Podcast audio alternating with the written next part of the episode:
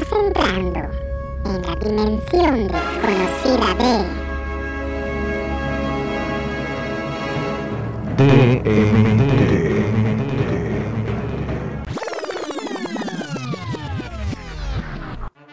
De mentes torcidas. Como si un volcán hiciera una erupción, derrite un gran glaciar, podrás ver de cerca el gran dragón. Chala, échala. Comenzamos. Comenzamos. Comenzamos. Yeah, yeah, yeah. Qué yeah, tranza. yeah, yeah, yeah, yeah,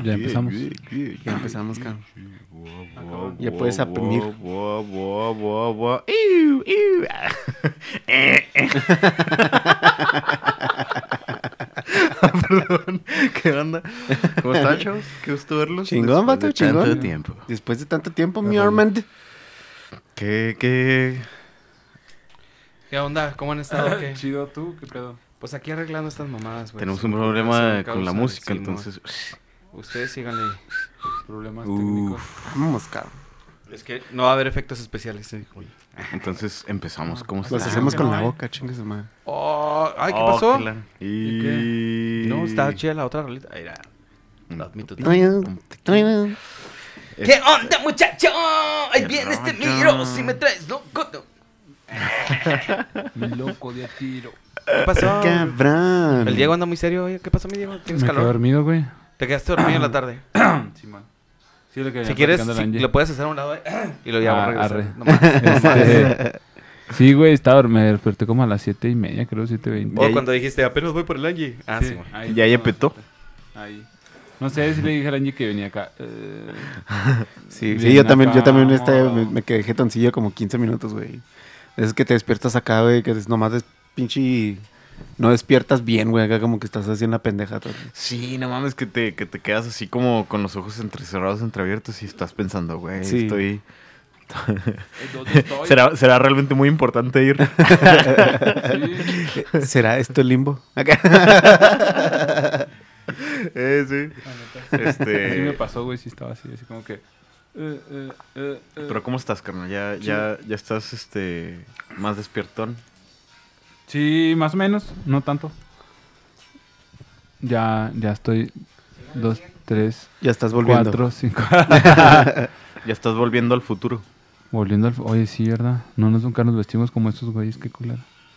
¿Qué pedo, no? A mí sí me gustaban los, los tenisillos esos que le picabas un botón. O sea, que eran así gigantes. Y le picabas un botón y uff, te hacían los de tu, Sí, de la tu Ya hay, ¿no? Mm, No, existen los tenis, pero no tienen esa tecnología. O sea, si sacaron Nike sacó esos tenis. No, sí, lo- los tenis desde los 30, güey. Ah, sí. Ah. Este güey se aplicó la, del- la del chiste. en- Ah, en el primer, este, en este video es la primera vez que hablo. y lo- o sea, no, no. O sea, ya hablaba desde antes. Ah, sí. pero en video. Así lo aplicó. O como el del, el del... Voy corriendo aquí por la avenida, no sé qué chingados. Ay, si me ven, échenme un pitote. Y lo, no, no, no. Un pito, o sea, no, no, no. Ah, que la verga. No, Está bien, vergas. eso. sí, güey. Sí, está cabrón, güey. Pitote, no, pues qué equivocaciones, ¿no? ¿Qué, ¿Qué tal? ¿Cómo les ha ido? ¿Todo bien? Sí, ¿Ya no. preguntaron eso? ¿Ya se entretuvieron en eso? ¿Todo bien? Poquito, poquito. Loco, Ah, verga. Ah. Valiendo verga. este, ¿Y luego? No, ¿Cómo están? ¿Cómo están? ¿Qué Chido. tal, ¿Qué tal les ha ido? Tenemos un chingo sin grabar. Ya Todos. sé, güey. Hace mucho que no completamos. El ¿hace cuarteto. cuánto? El cuadro. Pues como tres, como cuatro semanas. Ese pinche Armando ya se Desde, quemó. de- fíjate, ustedes no lo saben, pero hay un capítulo que no se ha subido y no se va a subir porque como que ya lo voy a dejar de emergente. grabamos la semana pasada. Este... y Antepasada. Ajá, antepasada. Antepasada, sí es cierto. Entonces, en ese capítulo dijimos que habíamos ido a, la- a grabar la casa de Diego, donde había habido dos invitadas pues, ahí. este, ¿Ese no lo subiste? Sí, No, sí, ese sí. no.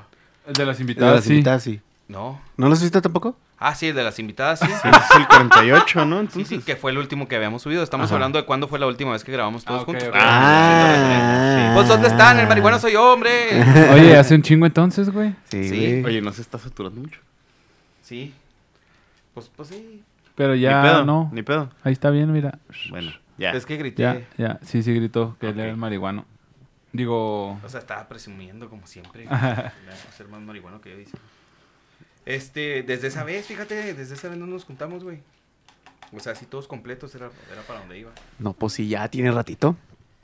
Que un unos mes, dos ¿Ah, meses, yo creo, ¿no? No, un mes. ¿Un mes? Un mes. Un mes y Un medio. mes y madrecita. Ajá. Ey. Un mes, una semana.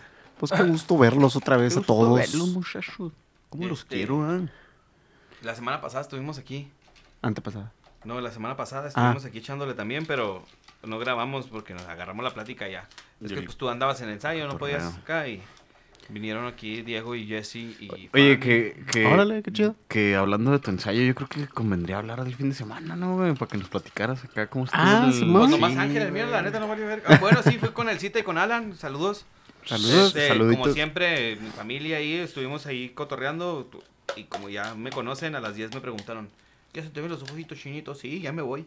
Y, este, porque pues ya ven que yo siempre voy antes, de- ante, ante la nuestra fuerza pública, que yo sí le tengo miedo. este... Pero fue todo. muy- ¿Quién sigue, güey? El Angie, que fue el que más pendejadas hizo, ¿no? Sí, pues sí. Pues sí, la, la neta es lo que le venía platicando al Diego que tuvo bien pesada la semana pasada, güey. Pero no mames, valió toda la pinche pena del mundo, güey. Este, mm, pues casi casi ensayamos todos los perros días, güey. Y ensay eh, perdón, tocamos el viernes ahí en el Angels. Que estuvo muy chido, güey, la neta. O sea, había poquita gente, no, no estuvo así tan lleno como, como normalmente. Pero acogedor. Pero no mames, toda la raza bien acá, bien prendida, güey. Y todo ese pedo se sentía una vibra bien chingona, güey. O sea, todos estaban coreando las rolas y todo, güey. Se está bien vergas, güey. A pesar de que éramos poquitos, güey, pues se siente bien chingón ese pedo. Y este, y ya no, pues nos desafanamos tempranito porque el sábado íbamos a tocar en el Biker Fest. Y este, que era pues para básicamente lo que nos habíamos preparado toda la semana, ¿no? Yeah. Y es que eran la telonera oficial, ¿verdad? No. Íbamos a hacer la telonera oficial, güey. Pero ahí nos dijeron que nos dijeron nos daron nos dieron el chismecito de que pues como gobierno metió ahí su lanita, dijeron, "No, Simón, pero quiero que metas a esta banda antes de los de los oficiales." ¿Quién fue? Ah, Fonseca. Ya. Y este ¿Y el oficial quién era? un tributo oficial de los Creedence. Ajá. Oh. Como que certificado, güey. Un tributo certificado. Certifica- el por- único tributo certificado por, Por un güey de los Rivers, por de los- de los o una mamá así. Sí, por un güey, por un güey. Por un- Por un güey de los de Creedence De los de original. Creedence originales. ajá. Ah, oh. Oye, qué pedo, ¿no? Como... Hoy vengo a certificarme para, es para que- hacer covers. Güey, ahí. La banda de, de All Star Dub Reggae o Reggae Dub All Star es el que tiene el, el Dark Side of the Moon en reggae. Supuestamente el único autorizado, güey, en tocar en otro género, güey. ¿No lo han escuchado? Sí. No. Es- Sí, sí. No, yo no. Bueno, pues es un momento de ponerlo para que ahí suene. Pero, este. supu- supuestamente es el único autorizado, según lo que yo leí ahí en los chismes. O sea, son chismes, ¿eh? No es nada oficial. Que Pink Floyd dijo: Ah, Sí. Este está bien verga, güey. Le dio su, Y su sí. like. Y sí. Autorizado por el Pink Floyd Original Records Association Official of Li- on- London, England. A la verga. Chuck Norris approved this. El disco, oye, el disco por si lo quieren buscar y lo quieren escuchar, se llama Dub Side of the Moon. Y están En Spotify, YouTube, en en YouTube. Spotify. Yo creo que todas las Sí. de música, ¿no? Qué chido. Y este, y ya no, pues fuimos la antepenúltima. Yeah. La antepenúltima banda. Y este, mm, no, pues cámaras, estuvo muy, muy, muy perro, güey. Eh, En el Palomar. Simón, ahí en el, en el Palomear. Y estaba cerca de 7000 personas. Y pues no mames, imagínate el pinche nervio de, de subirte, güey, a- al Y de no escenario. y todo ese escuchar. pedo, y sí, güey, porque desafortunadamente, güey, siempre que hay eventos así, siempre pues todo el sonido y todo lo que está es para la banda estelar, ¿no? Y a los que somos teloneros y todo, güey, pues les dejan ahí una, un chirrioncillo ahí, pues para que se escuchen chido nomás, pero pues para adentro, para el músico, pues no se escuchan ni vergas. Y antes de nosotros tocó una bandilla de Juárez, que no recuerdo el nombre. Y pues se bajaron acá frustradones, ¿no? De, verga, güey, pues no se escucha ni verga, güey. Del pilero me dijo, güey, te lo vas a tener que rifar, carnal, porque no se escucha ni madres, güey. Y ya nosotros llevamos nuestro propio ingeniero de audio, el Meni. Y este... mm, Saludos al menú. Saludos. Saludos al Meni, Meni. que es el que se encarga de, de ecualizar ahí el sonido en, en el bar Angels. y pues nada, el vato sí es muy, muy bueno. Y ya pues ahí hizo poquita magia, ¿no? Para, para al menos este, ay- ayudarnos poquito con eso del sonido, que, que pues sí, la neta sí, sí estuvo muy cabrón. Y pues ya, güey, ¿no? Pinche, antes de tocar siempre saca el nervio, güey, y todo ese pedo. Y yo estaba bien pinches nervioso, bien cabrón. Pero pues ya después de la primera rola, como que ya se te pasa ese pedo, güey. Y no, cámara, nos fue muy, muy, muy chingón, güey. Este, toda la raza, traemos ahí un medley de Queen. Y pues imagínate, cabrón, toda la pinche gente cantando el Bohemian Rhapsody, güey. No mames, güey, sí se te, Ah, se te pone la piel chinita, güey.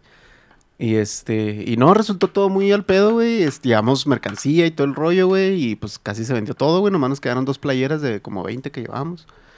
Este, mm, se me hizo bien cotorro porque uno de los, de, de los, pues había seguridad, ¿no, güey? Los policías y todo ese pedo, güey. Y nos preguntó, le preguntaron la vocal a Aida.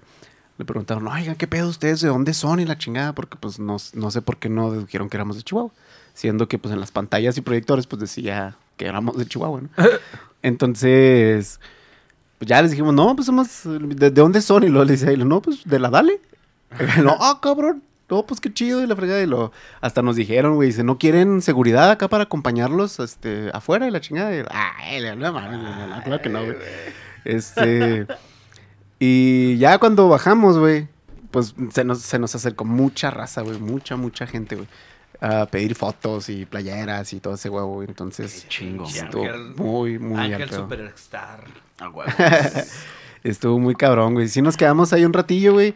Recibimos un chingo de comentarios muy cabrones, güey, de, de, de raza aquí, pues que, que no nos conocía y todo, y que, pues, que fueron encantados, güey, que, que nosotros debimos de haber sido los estelares y todo ese pedo y así, ¿no? Y pues claro que todo ese rollo, pues no mames, güey, te llena el corazón bien cabrón, güey. Y este... mm, Y ya, güey, pues básicamente eso fue, o sea, pinche, la- nos tocamos, nos la pasamos bien vergas, güey, terminamos, nos fuimos a seguirla a un cantón y pues ahí la amanecimos, ¿no? Entonces, pues, estuvo, estuvo muy, muy chingón, güey. No me digas cuánto les. Nada más, o sigo nada, nada más. ¿Les pagaron? Sí, man. Ok. Ah, ya. Qué, chido, que sí les pagaron. Y, y Sí, sí, sí. nomás fueron a tocar o se quedaron antes al Biker Fest también a ver qué había. güey? Fuimos, haz de cuenta que íbamos a tocar a las 8.45, güey. Eh, Y nos quedamos de ver a las 7. Por si algo. Y este. Y no, hasta eso que todo muy puntual y todo el pedo, güey. Y pues decidimos. Ya teníamos la idea de quedarnos después de la tocada, güey, pues para ver a las otras bandas, a las otras dos. Y este. Pero pues no, pues, o sea, ni chance. ah, Vimos poquito de la, de la estelar, güey. Porque mientras estuvo tocando la, la, la que siguió después de nosotros, este, pues nosotros estábamos en chinga, ¿no? Acá con las fotos y todo ese rollo. Y con las playeras y todo ese huevo. Entonces, eh, lo que sí nos percatamos, que sí estuvo, que sí se me hizo, pues, zarro, güey, es de que cuando tocaron, cuando tocó la banda después de nosotros, pues casi se vació, güey. Bueno, no se vació como tal, pero sí se, sí se, Sí, se zafanó sí, bastante. bastante, raza, güey. E incluso con los estelares, güey, pues siguió así como que más vación. Entonces, pues ya nosotros así como que, ah, no, pues al pedo, güey. O sea, a es nosotros nos que- tocó el horario chingón, güey, porque pues estaba hasta el Sí, güey, es que muchas güey, veces sí, por el esos huevo, güey. festivales, por eso conviene tocar así entre esas horas, entre Sí. 8 y 10, güey. Sí, y aparte Aparte- también como que la, como que la banda, güey, la estelar no llamó mucho la atención, güey. ujú. Porque, pues aquí en Chihuahua se está moviendo un putero eso de los tributos, güey. Incluso hay un tributo de Creedence aquí en Chihuahua. Entonces, el que hayan comentado, haz de cuenta que se movió mucho el pedo, hicieron mucho, mucho ruido, güey, de que una banda internacional y que todo este pedo y así, güey. Se sabía que era de Canadá, güey, pero pues no se sabía quién y ya unos estaban acá es- especulando, ¿no? Acá de que no, güey, es que a lo mejor es esta banda y la chinga. Y cuando se publicó que fue, que era el tributo a Creedence, el, pues el único tributo certificado, ¿no? Por, por los güeyes de Creedence. este, pues ya así como que, ay, no, güey, no mames, o sea, pues hay un chingo de tributos aquí, güey, y me- luego me traes otro, güey. Pues. Carnal, Sí, en, el, en el 2019, ahorita estábamos justo hablando 18. de eso. 18. Sí, porque el 19 ya no hubo. No hubo. Porque ya fue cuando entró. Ah, no, cierto, sí, el 19. Eh, Sí, sí, el sí. 19 fue el último de lo Simón. que estamos hablando, el Armando. Que y yo. fue Genitalica. Pues no sé quién cerró, güey, pero hubo un, un güey, hubo una, una bandita que tocó el sábado con un tributo al Pink Floyd, güey. Uf, Que se llamaban como Pink, Oh. Pink Floyd Experience o algo Ajá. así, ¿no? no mames, güey, pinche. Y eran unos morritos, güey. Ajá. Sí, sí. Tocaban pirulísima, güey. Pinche Armando y yo nos quedamos así de que. Porque sabemos que unos meses anteriores, güey. Los mejores músicos de Chihuahua, güey, hicieron un pinche mierdero con un tributo a Pink Floyd, güey. Entonces, Oh, sí. cuando yo escuché a estos güeyes, dije, están bien chavillos. Y le dije al Armando, le caemos. Y dejé mi carro en la casa del Armando y ahí nos fuimos caminando hasta, hasta el Palomar, güey. Y luego, pues ya agarramos patín en el, en el camino. Llegamos ahí, empezamos a pistear, güey. Le seguimos pisteando y luego seguimos ahí agarrando Cotorreando. patín. Y este. Cuando sale la pinche bandita ya andamos bien ambientados.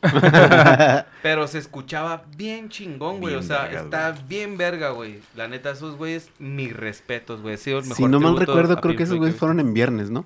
No me acuerdo, güey, pero fue Porque un el del pinche- 2019, el sábado, fue Genitalica. No sé Sí, cuál porque, día porque fue, yo pero toqué, fue. yo toqué ese sábado en, eh, con, con otra bandilla, con el Nahual, Ah, sí, temprano, ¿no? tempranito, y este, y nos quedamos ahí para, para lo del, para lo del Genitalica, y pues se puso bien. Es que fue donde yo hice la comparación, ¿no?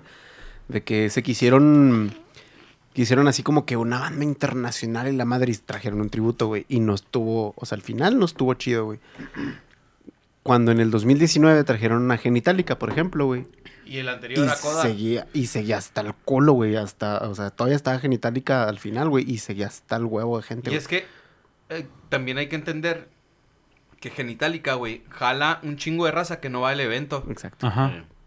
Entonces, aquí como es, son bikers, a todos los bikers les gustan los Creedence, güey. Y es que eh, yo creo que como Sí, que fue como que un cliché, ¿no, güey? Porque. Exacto, es un porque- cliché, sí, güey. porque así como de que son bikers, ah, les va a gustar acá algo acá ochenterón. eh, ¿no? Sí, Tráete güey. tributo a los Creedence, pero, Sí. pero tienes que traerte uno bueno.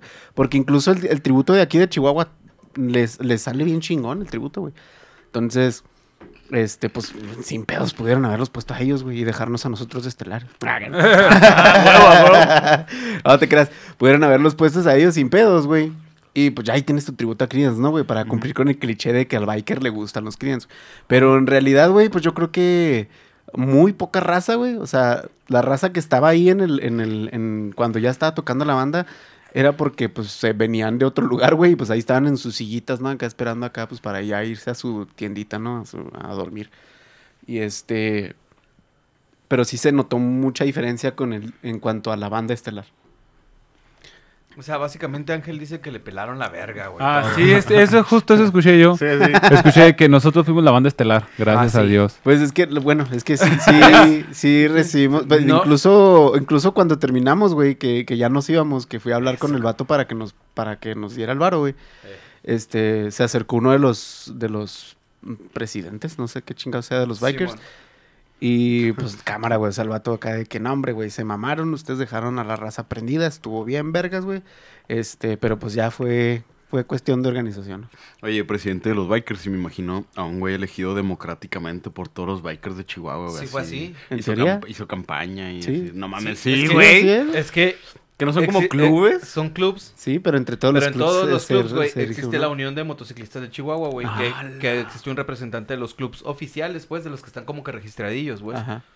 Este, de esos, de entre esos vatos ya hacen lo que es como que el evento y luego ya de ahí se pasen, se dividen actividades, todo ese pedo, pero sí tienen un presidente. No mames. Entonces este vato, no me acuerdo cómo se Ah, llama. qué chido, güey. O sea, sí es una... Organizado. Ajá, Está organizado, organizado. Qué chido, güey. Qué Sí, buena sí, sí. ¿Y qué les dijo qué? Que de hecho ellos fueron a vernos al bar, al Angels, que fue ahí donde nos, nos jalaron. Tocaron. Nos cotorrearon. Que una de las veces le cayeron ahí al Angels de puro pedo, güey. Ah, Simón, sí me has pl- sí, platicaste, sí, habías platicado. Simón, que No, te de queremos ahí en el Sí, Biker Face. Que dijiste, no mames, güey, estos pinches güeyes están mamando. Y que ya cuando les hablaron. Simón. Este, pero sí, güey. La neta estuvo muy, muy, muy chingón, güey. Yo creo que ha sido una de las mejores pinches noches de mi vida, güey, la neta.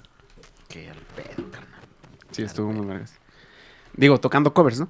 Qué mejor que fuera que, una, que, que música propia, pero pues de todos modos, güey, la neta. No, pero la está muy experiencia, güey, sí. la Pero pues ya vas para allá, güey. O sea, y es que, es sí, que más que nada por los comentarios de la gente, güey.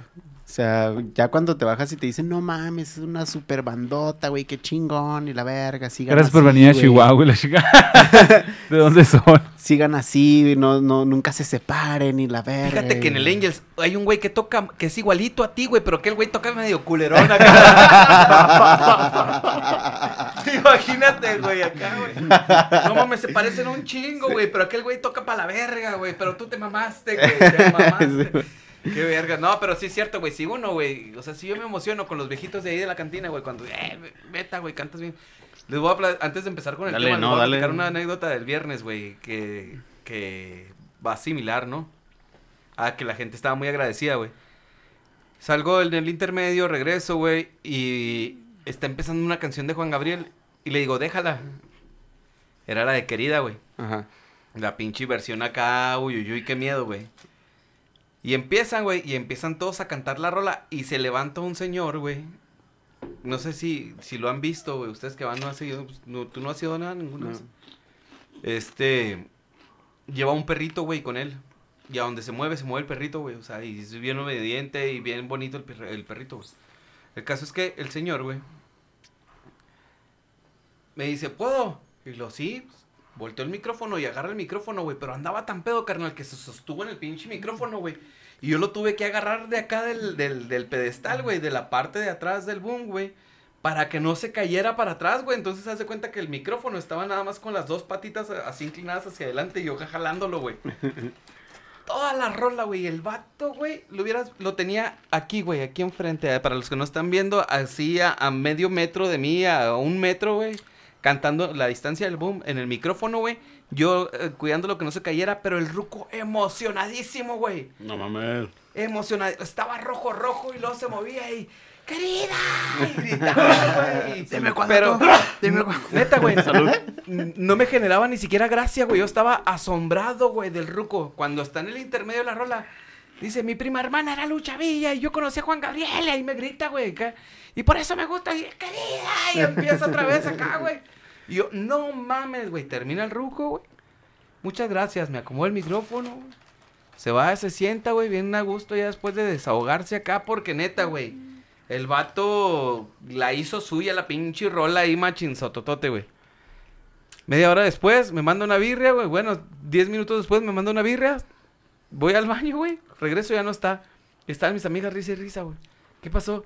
Pues el señor, güey, el que estaba aquí, el, el perrito, le estaba diciendo adiós a la silla y luego le decía, adiós, Carlos. Adiós, Carlos. Yo ni me llamo Carlos, güey. Si, si tú ni te llamas Carlos, pendejo, no mames. Si te estaba despidiendo de un Carlos que estaba sentado en la silla y yo, no seas mamón, ya no me voy a sentar ahí a la verga. güey". la verga, güey. Pero bien cotorra, o sea, era la pedota que ya traía el viejito, güey. Pero la neta, pinche asombro de ese señor así, güey. Y nadie se rió, güey. O sea, todo el mundo le aplaudió porque estaba eh, eufórico el vato cantando la rola acá, bien emocionado, güey. Son también experiencias en un Sí, lugar bien sí, chiquito, así con tres, pero que también se viven bien Sí, al güey, pedo, sí, güey. sí, sí. Sí, es que la neta. Puede haber 10 gentes, güey, pero si el ambiente se pone chingón, güey, no mames, te la pasas acá. de- No mames. verga- verguísimas, güey, verguísimas. No, aparte, qué chingón foro es el Palomar, güey. Ujú. Qué chingón foro, porque, por ejemplo, cuando está así lleno, híjole, es una pinche energía bien cabrona, güey. Yo, Sí, yo la neta, nunca he estado así en he estado de público. Y, y estando de público, te sientes así bien cabrón. No me imagino que es estar allá arriba. Sí, güey, no mames. mames. Vimos una. Nos pasaron, pues nos pasaron un chingo de videos y así, ¿no, güey? Y había un video que estaba tomado desde la calle, güey. Bien, o sea, de como. La calle de enfrente. Sí, supongo. de la calle de. De la que sube la curvita. Creo que es la décima, si no me equivoco. Esa calle, la Esa calle de la, lateral, curvita, güey. Pero que da así acá que. Pues ya es que queda así como por arriba. Y este, y da directamente hacia a todo el pedo, ¿no, güey? A donde está la gente y al escenario, güey. Y no mames, güey. O sea, el video, güey, se, pues, o sea, se ve así toda la gente, güey. Más el escenario así en chiquito, ¿no? Pero no mames, güey. O sea, vi el video y dije, a la verga, güey. Estaba hasta el huevo, güey, no mames, güey. Estaba hasta el huevísimo, güey. Y este, y pues obviamente ya cuando empiezan a cantar tu, o sea, bueno, no tus rolas, al cantar las rolas que estás tocando, güey, y, y luego todos se involucran con la banda, güey, y todo ese pedo, güey, pues no mames, güey, o sea, es un pinche sentimiento bien vergas, la neta, güey. Qué chingón. La neta sí, güey. Qué pinches chingón, güey. Qué vergas. Algo, algo, algo. No, como que se subió, ¿no? Es Carlos, es Carlos. Ahí Es Carlos que ya volvió. Es el tuyo. Pero espérate. A ver ahí. ¿Habla Diego? Sí. Ahí estás. Este. Ahora sí, carnal, déjate caer con el tema. Este. Ya no quieren comentar nada más. Pues eh, ¿qué más? Estaría- ¿Tú cómo has estado, Diego? Yo, No chido. chido, güey. ¿Qué hice? En mi fin de semana. Ah, pues este, ayer eh, cumplimos un año, güey, mi morra y yo, de salir. Felicidades, cabrón. no, no, no, sí, anduvimos hasta... Salud. A los tres meses. O sea, en, en- Anduvimos en tres hasta... meses ya. Octubre, creo, güey. En octubre ya nos hicimos barritos. Pero sí... ¿Pero cuándo se fueron a vivir juntos? Ah, no mames, como en septiembre, güey. Ah, entonces ya también va a ser el aniversario de eso, güey. Sí, güey. Chido, En güey. septiembre, el... No recuerdo... Creo que para mediados de septiembre, no recuerdo bien. Sí, más o menos. Pero sí fue como para mediados. Porque cuando fuimos a, mm, al 16 de septiembre en casa del Juan, este ya estaba viviendo con ella, según yo. Sí, porque fuimos a dejarte y el vale se quedó ahí y todo el pedo. Sí, creo que sí fue para estas fechas, más o menos. Ay, bebé, Son- lo cuentas todo para la verga. sí, sí me dice eso. No, pero está, está, está chido. No, güey, pero es que sí está, está chido ese, ese año y no sé, güey, la neta sí se pasó acá súper en chinga, güey.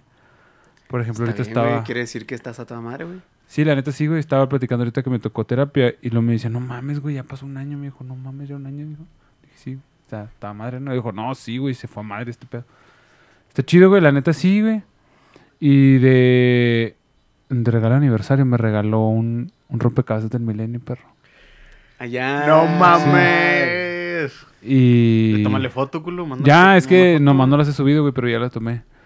Este, tenías que armar primero las piezas y luego de las piezas armabas el rompecabezas, ¿no? Uy. Pero haz de cuenta que pues no traía instrucciones, güey. Pues, ¿Y, se y cuándo conocemos a Yami. Diego o qué? ah, ya me dio gracias. Deja tú, güey, lo terminé de armar y me sobraron dos piezas. te lo juro, güey. Neta, sí, te lo juro, güey. Te lo juro, güey. Entonces el Yami Diego va a estar muy mongolito. Ah, ya sé, güey. De educación especial. No, sí, güey, pero terminé de armar y dije, güey, no mames, estas dos piezas, ¿dónde van, güey? Oh, a lo mejor son repuestos, ¿no? No, no, se supone que no. Se supone que. Yo dije, no, pues a lo mejor van adentro para que darle estabilidad al, al, Taca, al flojillo. este, pero está poquillo flojillo, pero pues lo agarras y lo pones así y lo mueves y no, no pasa nada. Entonces dije, pues no sé. Mm. Espero que sea eso, o tal vez jugaron una broma, ¿no? O sea, digo, también tengo esta idea de que a lo mejor le echaron más piezas, güey, nomás para. Para que te rompas más el Ajá, para que estés ahí como, que, "Ah, ah, ah".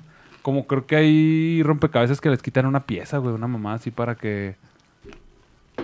para que nunca termine. O sea, sí, para que tengas pedos. Sí, para forzarte a tener un duelo con ellos. Sí, o ándale. O algo así, güey. No recuerdo, pero sí. Güey, luego qué? En el, en el torneo del reino de los duelistas, güey. Que Ah, le de roban, Ciudad Batallas. Le roban...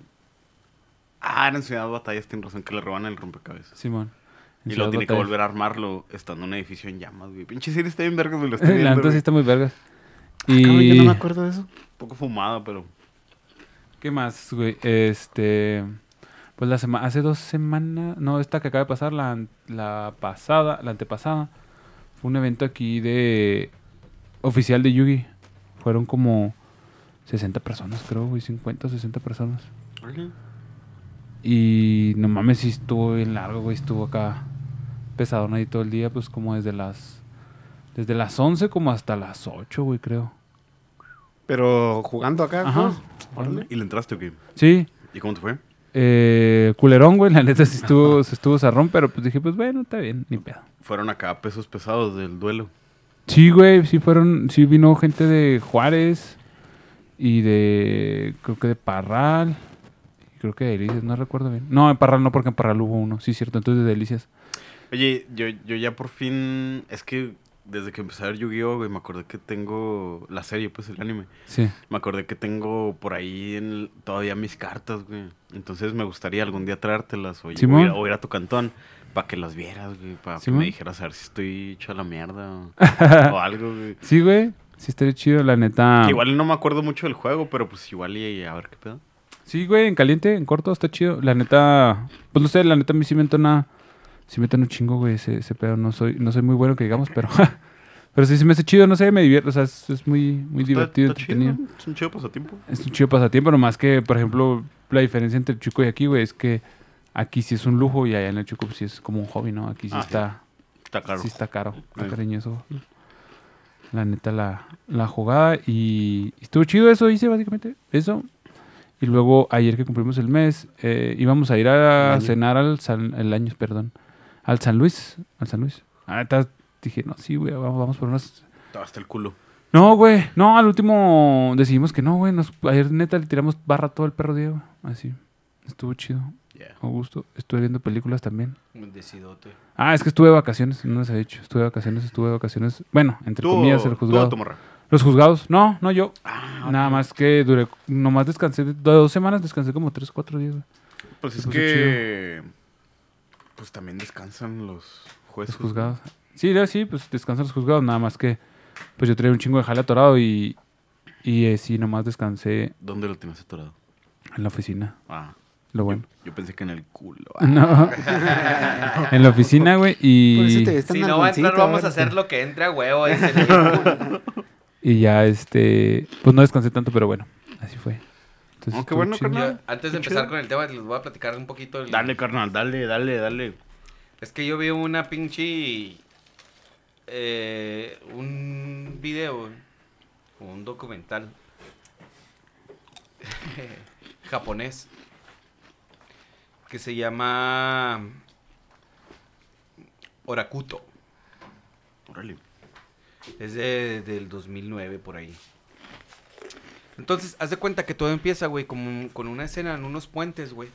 En un puente en una montaña, güey. Donde están ah, pues, las personas viendo hacia, hacia el mar y todo el pedo, güey, y la chingada. Y de repente voltean, güey. Y ven que un güey está apuñalando a una morra, mamón. Ah, cabrón. Y está apuñalando a otra, güey, acá.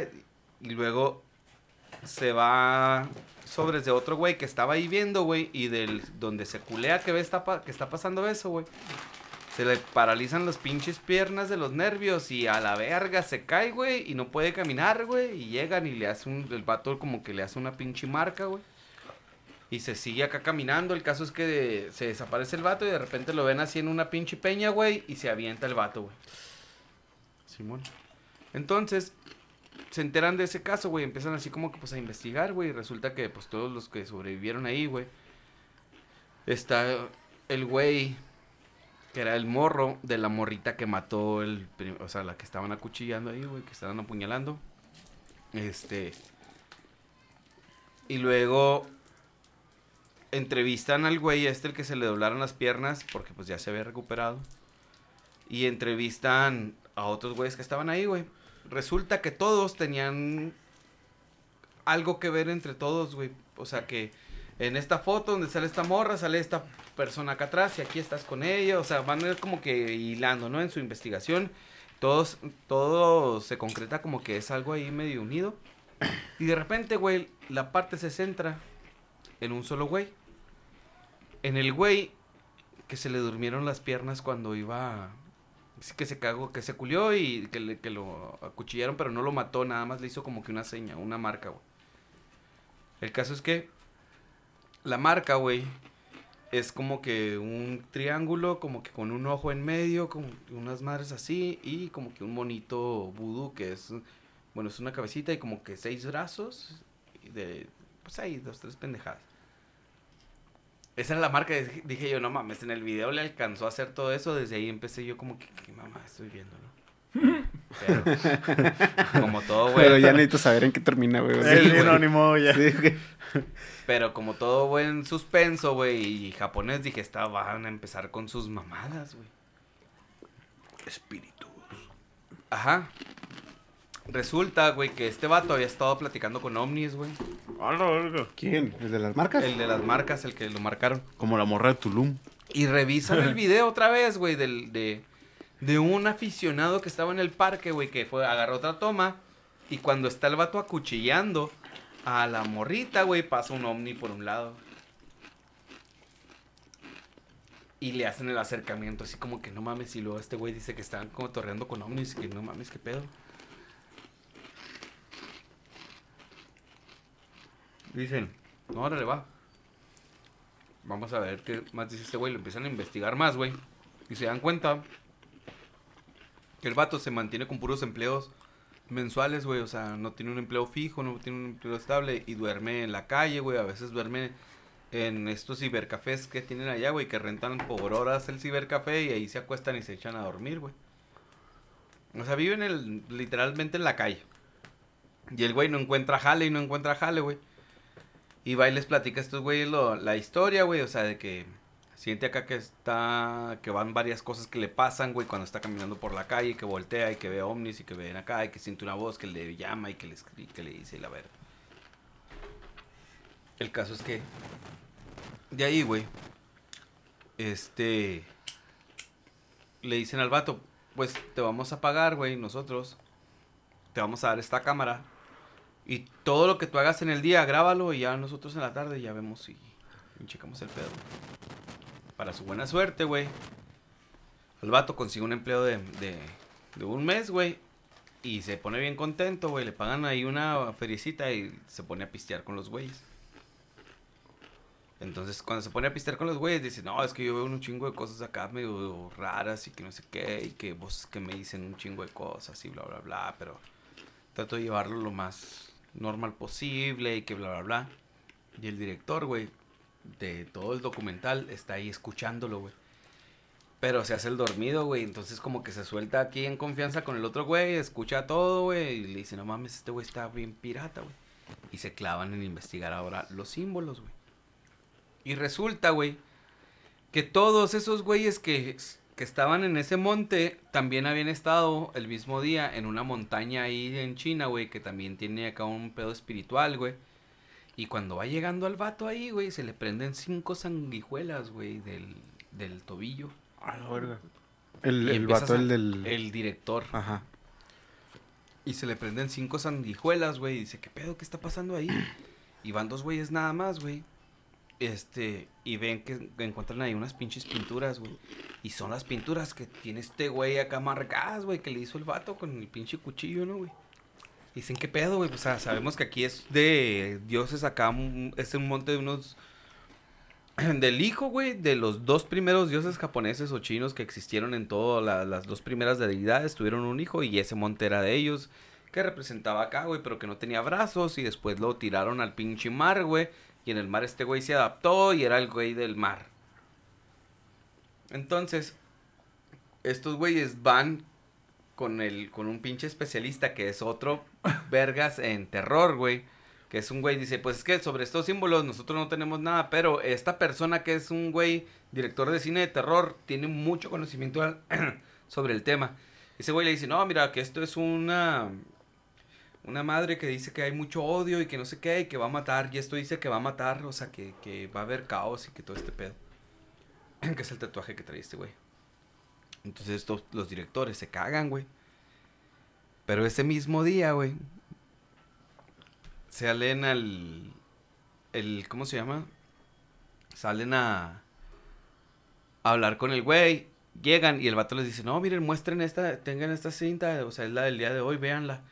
Y cuando lo están viendo, llega un vato, güey, a confrontarlo y le dice que es una pendejada, que no está haciendo nada bien el jale, que no quiere que se vuelva a presentar en ese pinche lugar o lo van, iban a sacar a patadas a la verga de ahí. Y el güey se emputa y lo empieza a seguir, güey, y lo va maldiciendo, y lo va maldiciendo y luego de repente empiezan a decir, no, no mames, ¿cómo que eso? O sea, no, no mames, o sea, ¿a poco sí? Y, y luego le dice, y es que siento que lo van a atropellar, güey. ¿Y qué crees que pasa? Lo atropellan, güey. Lo atropellan. No mames. Pero cuando lo atropellan se ve una sombrita encima de él, güey. Y dije, ¿esa madre qué, güey? Y cuando están narrando el vato, dice, es que yo veía una sombra ahí, ahí se debe ver en el video y ahí se ve la sombrita en el acá, güey. Cuando se supone que atropellan al vato. Bueno, el caso es que le pagan 23 mil dólares, güey. A la verga. O, no, 23 mil yenes Ah, ok. por ese video, güey. Y el vato se pone contento y los invita a cenar. Y dos de ellos no aceptan. Yo sí, güey. Dos de ellos no ¿Tú te aceptan. aceptaste ahora que pero en lo que uno sí. ¿Eh? Nada, güey. Y uno sí se va con él, güey. Entonces lo vuelve a agarrar en la peda y el vato le empieza a decir, güey, que este pedo viene de hace un chingo de años, güey, que es como que un ritual que tienen que hacer para entrar a la siguiente dimensión. A la verga. Ah, cabrón. Pero que para todo esto, güey, se va a llevar un sacrificio. Dice, ¿sabes tú por qué no encontraron el cuerpo de este güey? Porque no habían encontrado el cuerpo del güey que se había tirado de algo. ¿Por qué? Porque trascendió al otro, a la otra dimensión. O sea, la obligación de ese güey era llegar, matar gente, subirse a, a ese lugar, a ese Sí, risco y brincar y ahí va a ser su traslado. Se hizo uno Dice- con la fuerza, güey. Así el es. mío Como Obi-Wan. es en la Como pinche, en la avenida de Japón, esa donde es un pinche crucero donde cruzan un putero de raza acá que es bien famosa, güey. Como Ahí, Güey. Ahí, güey, este, ahí tenía que ser su, su ceremonia, güey. Y le empiezan a fabricar bombas y le dice, tú, ah, güey, para eso salen bien pedos de ahí del lugar, güey. Y de repente, güey, se oscurece acá todo, pum, y empiezan a ver una pinche medusa así en el cielo, güey, empiezan a correr. Y luego y la verga y empieza a matar a un güey y luego se le aparece el vato que está, eh, que, se- que se había aventado allá, güey. Y dije yo, ¿qué cagadero es este, güey? No ¿Qué mames. estoy viendo? Y estaban grabando un documental, mamón. O sea, de- decía yo, pues sí es un documental, ¿qué verga está pasando? O sea, esa madre es computadora a huevo, o sea, son los peores efectos especiales que he visto en mi puta vida, güey. Se veía mejor Terminator ahorita en el, en el 2020, güey. O sea, así culero, güey, 2022, perdón. El caso es que le dice, esto fue una señal para que tú grabes todo el proceso de cómo armo las bombas. Y lo van y compran todo para armar bombas, compran un chingo de cable, de, de clavos y todo acá, un chingo de mamadas, güey. Y luego arman un chaleco, güey, el vato se lo pone y luego se van acá, güey. Y se llega el día, güey. Ese día que lleg- llegan a la estación ahí donde estaba ese pedo del cotorreo de esa pinche cruce, güey. Y van y temprano guardan el, el chaleco ahí en un casillero, güey. Y se van a hacer su vida normal, güey. Se van a comer a un restaurante indio y la verga, güey. En Japón, pero... Pero estaban- pues, que un restaurante comer- indio en Japón. Ajá. Sí, sí, no, totalmente bien. Sí, yo no estoy De diciendo- indígenas japoneses. ¿Quién sabe? Oh, De indios. la- Serían de indios. De hindúes. Hindúes. Ah, sí, cierto. El caso es que esos güeyes tenían un puesto en Japón y llegaron estos güeyes a comer. Y ahí se centra la historia en los japoneses, digo, en los hindúes que... Ah, te creas. ¿cierto? Siguen el día normal, güey, y de repente le dice como a las 11 de la mañana, ¿qué pedo, güey? Este... ¿Estás seguro de lo que quieres hacer? Y le dice, sí, güey, es que esta es mi misión. Y le pero te vas a morir, pendejo. Y le dice, no, es que ese es mi... ahí voy a entrar, por eso voy a desaparecer, güey, porque va a entrar mi... Mi A cuerpo va a entrar, ajá, a otra dimensión. Y trae una moneda y luego le dice, te doy, ten, güey, estos son los 100 yens que me, que me debías, güey, te los regreso. Y le dice el vato, no, mejor regrésamelos cuando llegues a la otra esquina, güey. Y me avientas la cámara y todo el pedo porque el vato quería grabarse en primera persona acá en, en POV, como le dicen ahora. Este... Estaba... Se, pone, se cuelga la pinche cámara, güey, y la chingada agarra la moneda y empieza a caminar, güey. Entonces en eso llega la morra de una de las directoras del documental, güey, llega y se topa con este güey, ¿qué pedo? Los he estado buscando todo el pinche día y lo hazte para acá, se esconde atrás de un baño, ¿no? Hazte para acá, hazte para acá y la verga y lo...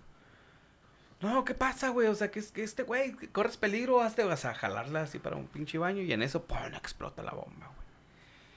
Mueren 108 personas, güey, y salen lastimadas como 300, güey, o sea... A la verga. Tuvo fuerte la bomba. Entonces ya de ahí, güey, este, agarran a este güey, al, al que grabó todo el pedo, pues por complicidad, güey, y el business acá, güey. Y el vato estuvo en la cárcel, güey, por 20 años por ese pedo de, ser cómplice, por 30 años. Y sale a los 30 años y se reúne con el director del documental en el restaurante hindú que fueron a comer, güey. Y están sentadillos ahí, güey. y De repente cae la cámara y la moneda, mamón. Y lo que encuentran en el video, güey, es una reverenda mamada, güey. Se grabaron una porno en vez de. No, es el vato. Como que en el infierno, güey, acá, güey, ah, como que se quedó atrapado en la dimensión, güey. Porque ni siquiera se ve un infierno, pero hay un chingo de sanguijuelas, güey. Y de medusas que los están atacando a él y al otro güey que se suicidó y a los morros que estaban ahí, güey. O sea, como que ya habían matado, güey. Es- pero eran colores así, este, un video de Pink Floyd de los que pongo alucinado acá, que es un chingo de variación de colores acá entre rojo, naranja y casi, güey. o sea, estaban atrapados en una dimensión, no era un infierno. Colores entonces la estaban, estaban sufriendo más culero, güey. Ajá. Entonces, aparte de que estaban sufriendo bien culero y todo ese pedo, güey, no, a nadie se le explicaba, güey. Acto seguido, sale otra vez el director y dice, pues esto es un falso documental. No mames. O, o sea, obvio.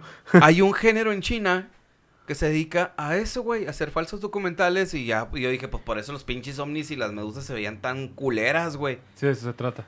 Pero te van intrigando tanto porque empiezan con una historia y de repente esta historia te agarran a un güey y luego de ese güey le desglosan un chingo de pedos y luego te cae en algo que no mames y luego te narran la historia como si dices tú, ah, cabrón, qué pedo, o sea, la neta yo sí desde un principio, desde que vi los pinches ovnis y esa madre dije, ah, algo está acá cotorrón, pero te digo, como dice el ángel, tuve que terminarlo de ver, güey. Y me quedé así de que, ah, pinches chinos, pues el caso es que me topé otro y me aventé otro y también está bien bueno. Ahí se los voy a pasar para que lo vean. güey. ¿Está en YouTube o dónde están? Sí, en YouTube. Me acordé de la película de The Four Kind. No sé si recuerdan. Oh, cómo no, güey. Que también es como un documental. Ah, ya, sí. Simón. Que al principio yo sí la creía y después salieron que, que no es cierto, que era pura mamá. Sí, no, y yo, que- no mames. Pues ahí se ve, güey, cuando dividen la pantalla, verga. O sea, obviamente es un documental. sí, güey, sí.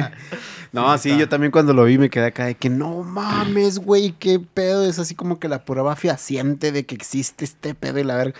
Y ya después el pedo de que no, es que estos, mira, estos güeyes son actores, los que supuestamente eran los de la vida real, güey. Es este actor y es este actor, pero pues no son tan conocidos. Que pues supongo que de ahí se, o sea, supongo que es la idea, ¿no? De, de que Sí, queremos que hacer un, sea- que un- o sea, que si es Una tipo documental, güey, que se vea real, no vamos a contratar a Scarlett Johansson, güey, para que sea la persona real. Es como, ¿vieron el de los chotas de aquí, el de Netflix creo que es? El de los policías. ¿Cuál? Ah, no, Este- yo lo tengo ahí listo, espera. güey. Es, ¿cómo se llama, güey? Dos policías, ¿no? Sí, sí, policías o una vida de policías. ¿El Capitán. Harina o cuál? No, no, no, no, no, no. no. es, es, el güey. Es un documental también sobre la vida de dos policías, güey. Y al final terminan como que relacionados. Y al final de eso, güey, te sacan que es la historia de dos güeyes que vivieron todo ese desmadre, güey, que pasaron en el documental, güey. Está muy chido, pero te digo, son O sea, así está como basado o algo así. Es un- basado en dos, de- en dos personas, ajá, de la vida real. Pero- Digo, son los que están como que hablando, pero estos güeyes, los actores, los imitan tan bien, güey, que no identificas cuando está hablando uno del otro, pero ahí te van mezclando hasta el Órale. final, güey. Te van sacando como que los dos güeyes hasta que tú ya entiendes, güey, de que, ah, la verga, estos son los actores y estos güeyes son los que están contando la historia. O sea, ya, o sea, un cagadero, pero... Ahora le voy a tener que verla. Sí, Yo- está muy chido. Hablando de eso, también la otra vez vimos una película, güey, que se llama ¿Cuál, cuál, cuál? Capitán Fantástico. Está en, en Amazon. Órale. Está bien chingona, güey. Se trata de un vato que está criando a sus hijos, güey. Tiene cinco, creo, seis. Pero de cuenta que el vato los está criando en el cerro, acá en la montaña, ¿no? En el Chuco. Porque ya dice que el capitalismo y que vale verga a todo el mundo y la chingada. Entonces el güey se los lleva acá al cerro y, y ella los cría, güey. Y los güeyes pues se alimentan de lo que cazan y el güey empieza a educar a sus hijos para cazar y les educa pues lo que él cree, ¿no? La neta sí los, eh, en cuanto a... te- a- les, te- les da temas muy interesantes, güey. Y si los, los morritos no están pendejos, a la neta sí los educa chido. Y luego se muere la jefa, güey, y luego tienen que ir al... al, al velorio, y ese pedo, al sepelio. Y es ahí cuando se topan con más gente, ¿no? Los niños creo que tenían como 8 años o 10 años que no iban a la... A la, Civilización. a la, a la civilización, ajá, al pedo urbano. Entonces, Salud. Salud. Salud. Entonces hay dos, tres cosas, güey, que se les hacen bien extrañas. Acá que no mames, güey. Van al chuco, güey, lo llegan al banco y lo, ¿qué pedo? Y Lo, le dice, ¿qué están bien? Les pregunta el, el, eh, el papá y lo, es que están enfermos o qué, lo, ¿por qué? es que todos están gordos, o sea, están enfermos o que tienen acá pedos en la cámara. Y pues sí, güey, como en el chico, no todos acá obesísimos. Y los güeyes, pues los ves acá y pues musculorillos y acá todo chido. Y está muy, muy chida la historia, güey, porque te trata de eso, ¿no? De cómo, si quieres realmente ejercer un pedo así, necesitas irte fuera de, de la sociedad realmente. Pero que tarde o temprano vas a tener que regresar. Y que cuando regreses no vas a poder encajar en la sociedad. Entonces ya el güey les tiene que enseñar, porque no iban a la escuela, entonces les tiene que empezar a enseñar acá dos, tres tancillas para... Como de cómo se mueve la vida, ¿no? O sea, cómo, cómo está. Y luego el vato también es un güey idealista que no quiere aceptarlo. Y entonces traen un pedo acá. Y luego resulta que los abuelos, o sea, los suegros del vato, eran ricos acá inmensamente, güey. O sea, ah, por eso se pueden ir a vivir al bosque. Mm, No, porque por ejemplo el, el suegro de él está imputado con él, güey. Porque se Ah. llevó ahí a su hija. Entonces es como, no, güey, no te va a dar ni verga. O sea, mis nietos lo que sea, pero a ti, güey, Ajá. no te va a dar ni madres. Oye, Está muy chida. Me recordó un poco a, a uno de los personajes de este libro, Un Mundo Feliz.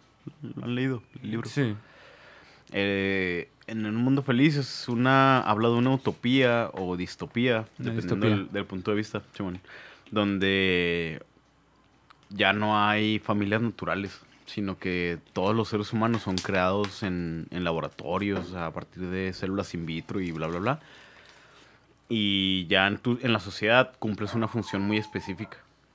Pero en la sociedad existen varios estratos. Del, están los alfa, están los beta, están los gamma, están los delta, están los epsilon.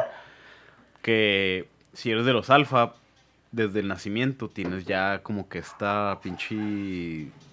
eh, pues te modifican genéticamente para que tu intelecto sea superior. Y así va bajando el estrato a medida que, digamos, los alfas son los más listos y los líderes y los políticos y eh, dueños de empresas y bla, bla, bla. Los betas son con una capacidad intelectual menor, pero siguen teniendo como que este puesto más de liderazgo y luego los, así, o sea, hasta que llegas a los epsilon. Y los epsilon son como seres humanos, pero que parecen más como animales que cumplen eh, mandatos u órdenes, ¿no? También el- la película. ah, La película esta de que es. Ah, ¿Cómo se llama esta morrita? güey? Ah, no me acuerdo los nombres, pero que son también como el, el juego del hambre, güey. Que son varias comunidades y que cada comunidad se encarga de hacer una cosa. güey. Divergente. Ándale, eso. sí. Ah, Simón. Algo similar, ¿no? algo similar. Porque en un mundo feliz te lo ponen así como que la sociedad ya se está súper organizada. Pero desde, la, desde el nacimiento. O sea, saben cuánta gente van a ser.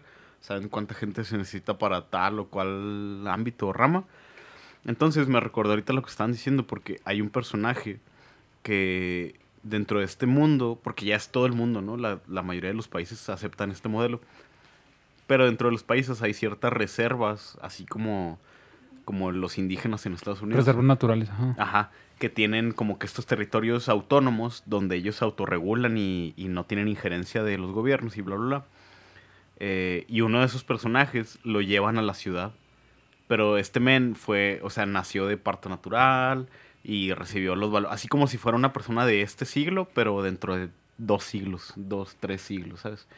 Y hay este choque, pues ya no sé si llamarlo cultural o, o temporal, no sé, donde el vato como que no puede entender nada de lo que está pasando, ¿sabes? Porque esta sociedad futurista, aparte de que estaba súper regulada, pues tenía este pedo de que, digamos, te pagaban un sueldo dividido en, en dinero para comprar comida y lujos y comodidades y todo esto. Y aparte te daban una cierta cantidad de, de pastillas que, es- que en el libro le llaman soma, que son este pues drogas, drogas para calmarte, para sentirte bien, para divertirte, para no sé qué. Y como que el personaje este tiene este conflicto de que no manches, es que viven atados a una realidad y no saben, no sé qué, o sea, y está bien cabrón. El libro está muy cabrón, se lo recomiendo mucho. Sí, está muy chido. Suena, libro. suena muy interesante. El libro es, bueno, se compara mucho ese libro con 1984, Ah, claro. porque son las distopías, ¿no? Pero son vistas igual, perdón, eh, de forma contraria, pero hacen lo mismo, controlar. Por ejemplo, en la de 1984 está todo sometido y todo, la información, todo, todo está así súper controlado. Y en cambio acá está todo súper liberado, ¿no? O sea, Exacto. puedes acceder a cualquier cosa que quieras, pero pues no lo hacen. ¿Por qué? Porque pues no quieres, o sea, ¿para qué si ya tienes todo? Entonces, Ajá. de alguna manera, comparan qué es lo que está pasando en la actualidad, ¿no? O sea, puedes tener toda la información que quieras, o sea, tenemos internet en nuestro teléfono y podemos investigar prácticamente de lo que sea y puedes hacerte un, entre comillas, no experto, pero sí un conocedor de algún tema con el simple hecho de agarrar tu teléfono o tu computadora y ya puedes hacerte, no sé, experto en física cuántica, güey, o mamás así, si le dedicaras el tiempo, ¿no? Entonces, eh, es lo que por lo comparan. Entonces, lo que las discusiones o lo que hay al respecto es de que el ser humano está como está porque no hay conocimiento, porque no tiene acceso al conocimiento. Pero es cuando, bueno, y cuando lo tienes, o sea, tampoco, tampoco se utiliza. Entonces es, es una discusión acá medio entretenida referente a que pues le estás dando todo al ser humano para que ya pueda eh, exceder los límites de sus capacidades y no lo está haciendo. O sea, está... Ay, es un tema Muy profundo. muy, muy, no más que profundo, sí, con muy, como, como los temas de polémico, un tema Eh. muy polémico. Porque, por ejemplo, de ahí entra otro tema como el de el pobre es pobre porque quiere, ¿no? Cuando se, se tocan ese tipo de temas. Que dices que, pues, much- muchas cosas no, pero muchas veces sí, o sea, no es como que siempre, ¿no? O sea, es como que en muchos temas sí, sí afecta y en otros temas no afecta el, el, el poder salir de la pobreza, digamos, algo así. Está, está chido, güey, la neta, lee, léetlo, sí, sí te lo recomiendo 100%. Al principio está muy tedioso, güey, porque te dan un chingo de cosas técnicas de cómo se hacen los bebés, que mezclan y, o sea, de cuenta que el primer capítulo yo creo, güey, está así como que bien tecnicote, así. Porque el libro empieza en la fábrica de las de personas. O sea, donde, donde hacen a los bebés. Entonces es como un tour que te están. Tú, digamos, empiezas a leer y es como si tú fueras en ese tour y te van diciendo, ah, aquí está pasando esto y aquí está pasando esto otro.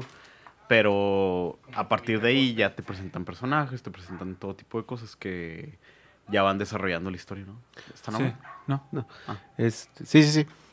Se me fuera como, como, siempre, porque siempre meto este pinche libro. El de Caballo de Troya 1, ¿no? no sé, no lo he Eh, leído. que al principio te explican cómo funciona la máquina, cómo fue que descubrieron cómo funciona la máquina, te hablan qué son los swivels, que es lo, lo que hace realmente que la máquina viaje en el tiempo, güey, cómo se prepararon, los idiomas, qué es lo que llevan, qué tipo de tela, cuál es el, el peligro de llevar una bacteria de este tiempo, güey, por lo que tienen que estar aislados, bla, bla, bla, bla, bla. O sea, te empiezan a explicar así acá con lujo de detalle todo lo que conlleva el viaje en el tiempo, cómo lo descubrieron, cuál es la matemática, güey, y todo ese pedo. Y luego ya es el viaje. Entonces, algo así se me figura, ¿no? Que es, primero te explican bien cómo está el pedo, güey, y luego ya te Ándale. desarrollan la historia. Sí, y es que eh, ambos libros son muy buenos, la verdad. De- retratan sociedades de manera muy, muy faciente, o sea, como que realmente te sientes que estás ahí, ¿sabes? Y está muy chido porque como los dos abordan una misma temática, pero de diferentes ángulos, uno por medio de la violencia, el control por medio de la violencia y el otro el control por medio del placer. Entonces, pues sí tiene como que esta eh, parte, pues, donde puedes relacionarte con muchas cosas de la actualidad y que, sin embargo, estos libros se escribieron hace casi medio siglo, ¿sabes? Hace casi 50 años, o sea, o más. Entonces, está, está chido, la neta, sí son, son bastante buena literatura. Excelente. Pues partimos al tema, ¿no? ¿O qué? Ah, sí, es cierto. Tema. Entonces, eh, bueno, yo quería preguntarles qué saben ustedes sobre, sobre la guerra. Todo. Ay, ay. No es cierto, güey. Sí, no, cuando escuchan la palabra guerra, ¿qué les... qué, qué es lo primero que les viene a la mente? ¿O La qué- guerra de la paz. Eso me viene a la mente. La guerra es la Es paz. un conflicto. De 1984 eso. La guerra es la paz. La paz es la guerra, ¿no te acuerdas? Mm, que siempre tienen que estar en conflicto, ¿no? Sí. Sí. La guerra eso, ¿no? Un conflicto armado. Conflicto armado, Simón. ¿Qué Porque más? pues va a haber un chingo de conflictos, ¿no? Pero este sí es un conflicto armado, ¿verdad? Ah, sí, sí. Tirar chingazos y balazos y todo. Pues sí, eh, cuando hablamos de guerras, pues hablamos de dos eh, fuerzas enfrentándose, ¿no?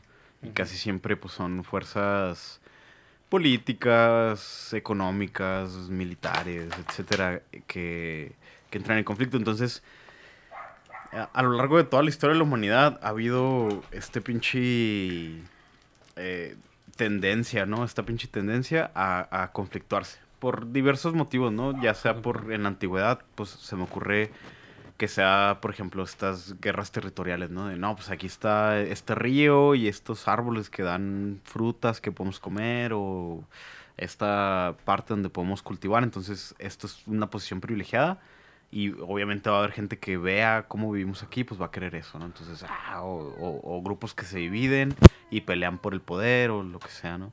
Entonces, el, el pedo es que cuando pensamos en guerras, pensamos como que en este rollo de, no, pues, conflicto persona a persona, ¿no? O conflictos que, que pasan nomás por la voluntad de, ah, bueno, un día llegan a tu casa y te dicen, órale, va- mañana hay guerra, ¿no? Y vas y...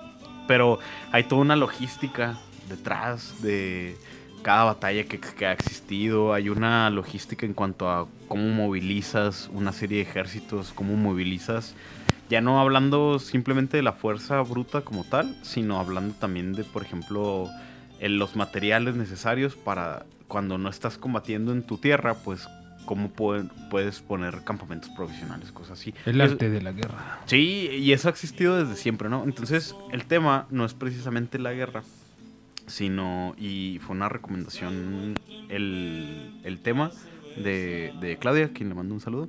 Y, pues, la neta, el tema en sí no es la guerra como tal, sino los animales que, se han, que, han, que han utilizado las personas o los humanos a través de los años en la guerra. Entonces... Vamos, cabrón. No sé si ustedes sepan algo así de animal o algo que les suene cuando decimos sí. animales en la guerra. Eh, yo el otro vez leí en Gato, Facebook bueno, que era... Ahí tengo dos, tres páginas interesantes que te da- dan así como que capsulitas. De un güey que peleó... No me acuerdo en qué parte de Asia. Pero tenía un, un elefante que duró con él como 10 batallas, una mamá así. O sea que, que estaba chido. O sea que el güey se tripaba ahí. Luego ya con eso pues alcanzaba a ver me- más chido todo. Y ya podía dirigir a sus... A sus ejército y también el, pues, el pinche elefante acá tiraba putazos y le chingas. O sea, estaba... Eso, güey. Y luego. ¿Qué más vi, güey? Creo que había un. Creo que había un oso en Rusia que los habían entrenado, creo, no recuerdo bien. Y luego los perros que hubo en la Segunda Guerra Mundial. Oso y Rusia yo creo que suena muy verdadero, entonces Sí. te la doy por buena. Y si me dices que el güey del, del elefante era hindú, güey, sí también lo creo también. Sí, o sea, sí, ¿no? Yo creo- casi creo que sí, pero no recuerdo bien, ¿no? Y luego pues, los caballos de a huevo, la caballería, güey. Eh, ¿Qué otro animal recuerdo que hayan utilizado, güey? Los perros. Los perros, sí, los perros. eh, Muy importante en Juego de Tronos. Ahí, eh, Los. ¿Cómo se llaman? Los Lo- halcones. los lobos, ¿cómo se llaman los de los Stark? Wargos. Lobos wargos, Simón. Los, los halcones o, Los halcones. o, o palmas mensajeras o algo así, güey. Sí. ¿Qué otra cosa creo que pudieron haber utilizado, güey? No sé si hipopótamos en algún punto, güey. Esas madres para pararlas. Bueno, pues si nos vamos así desde la antigüedad, de los primeros animales que se, que se utilizaron para la guerra, eh, la guerra en principio pues, fue, fue como tal entre individuos con armas, con lanzas, con picos, con objetos punzocortantes, etcétera, ¿no? A medida en la que se van desarrollando las civilizaciones, sobre todo en, en esta parte que le llaman el Cáucaso, es donde, el, eh, o también le llaman proto-indoeuropa, ¿no? Como esta región que no es propiamente Europa, pero es como que lo que está en medio, en medio entre India, Asia y Europa, ¿no? En esa región es donde se empiezan a, hace varios miles de años, se empiezan a domesticar lo, lo que son los caballos. Fue, es donde sale, es la cuna de la, de la humanidad, se supone, ¿no? Ahí, donde está el, el que se hace como el, el cuerno de la abundancia. Que Ah, en África.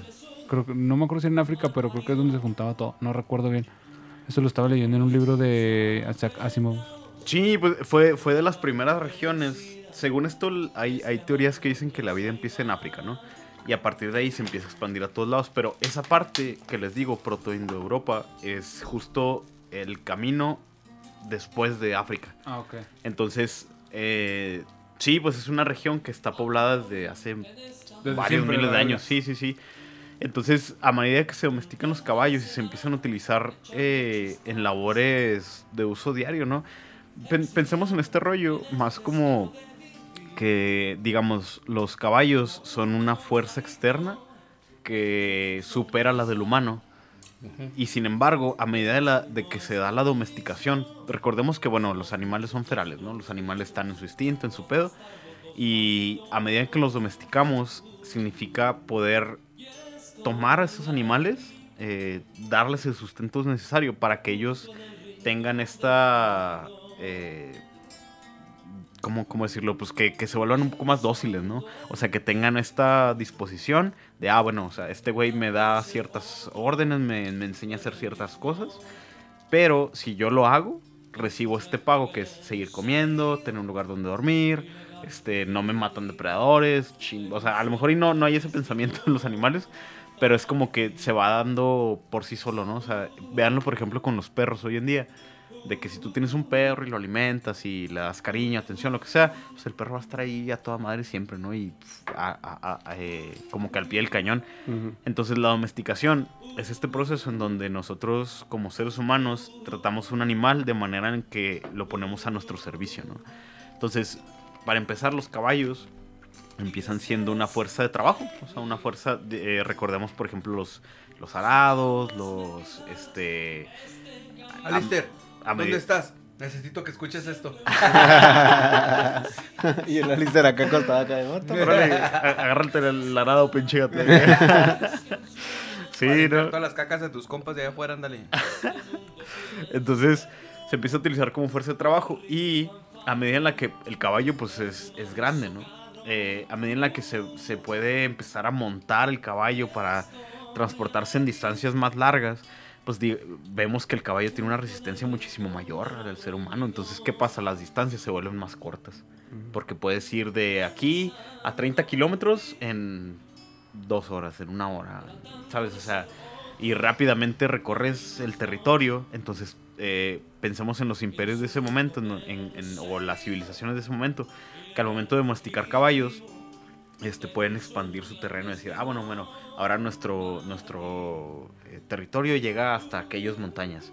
Y de repente exploran más allá. Ah, ahora llega hasta más allá, pero vamos a poner una ciudad aquí. O sea, entonces estos animales, más allá de, de ser un, un este... Pues sí, como, como una comodidad más que tenían las civilizaciones, se empiezan a volver un, un elemento clave en el desarrollo de las propias civilizaciones. Porque una, una comunidad que disponía de animales para su fuerza de trabajo era una comunidad que avanzaba más rápido, cosechaban más rápido, este, tenías tu... ¿De qué, qué años más o menos estabas hablando?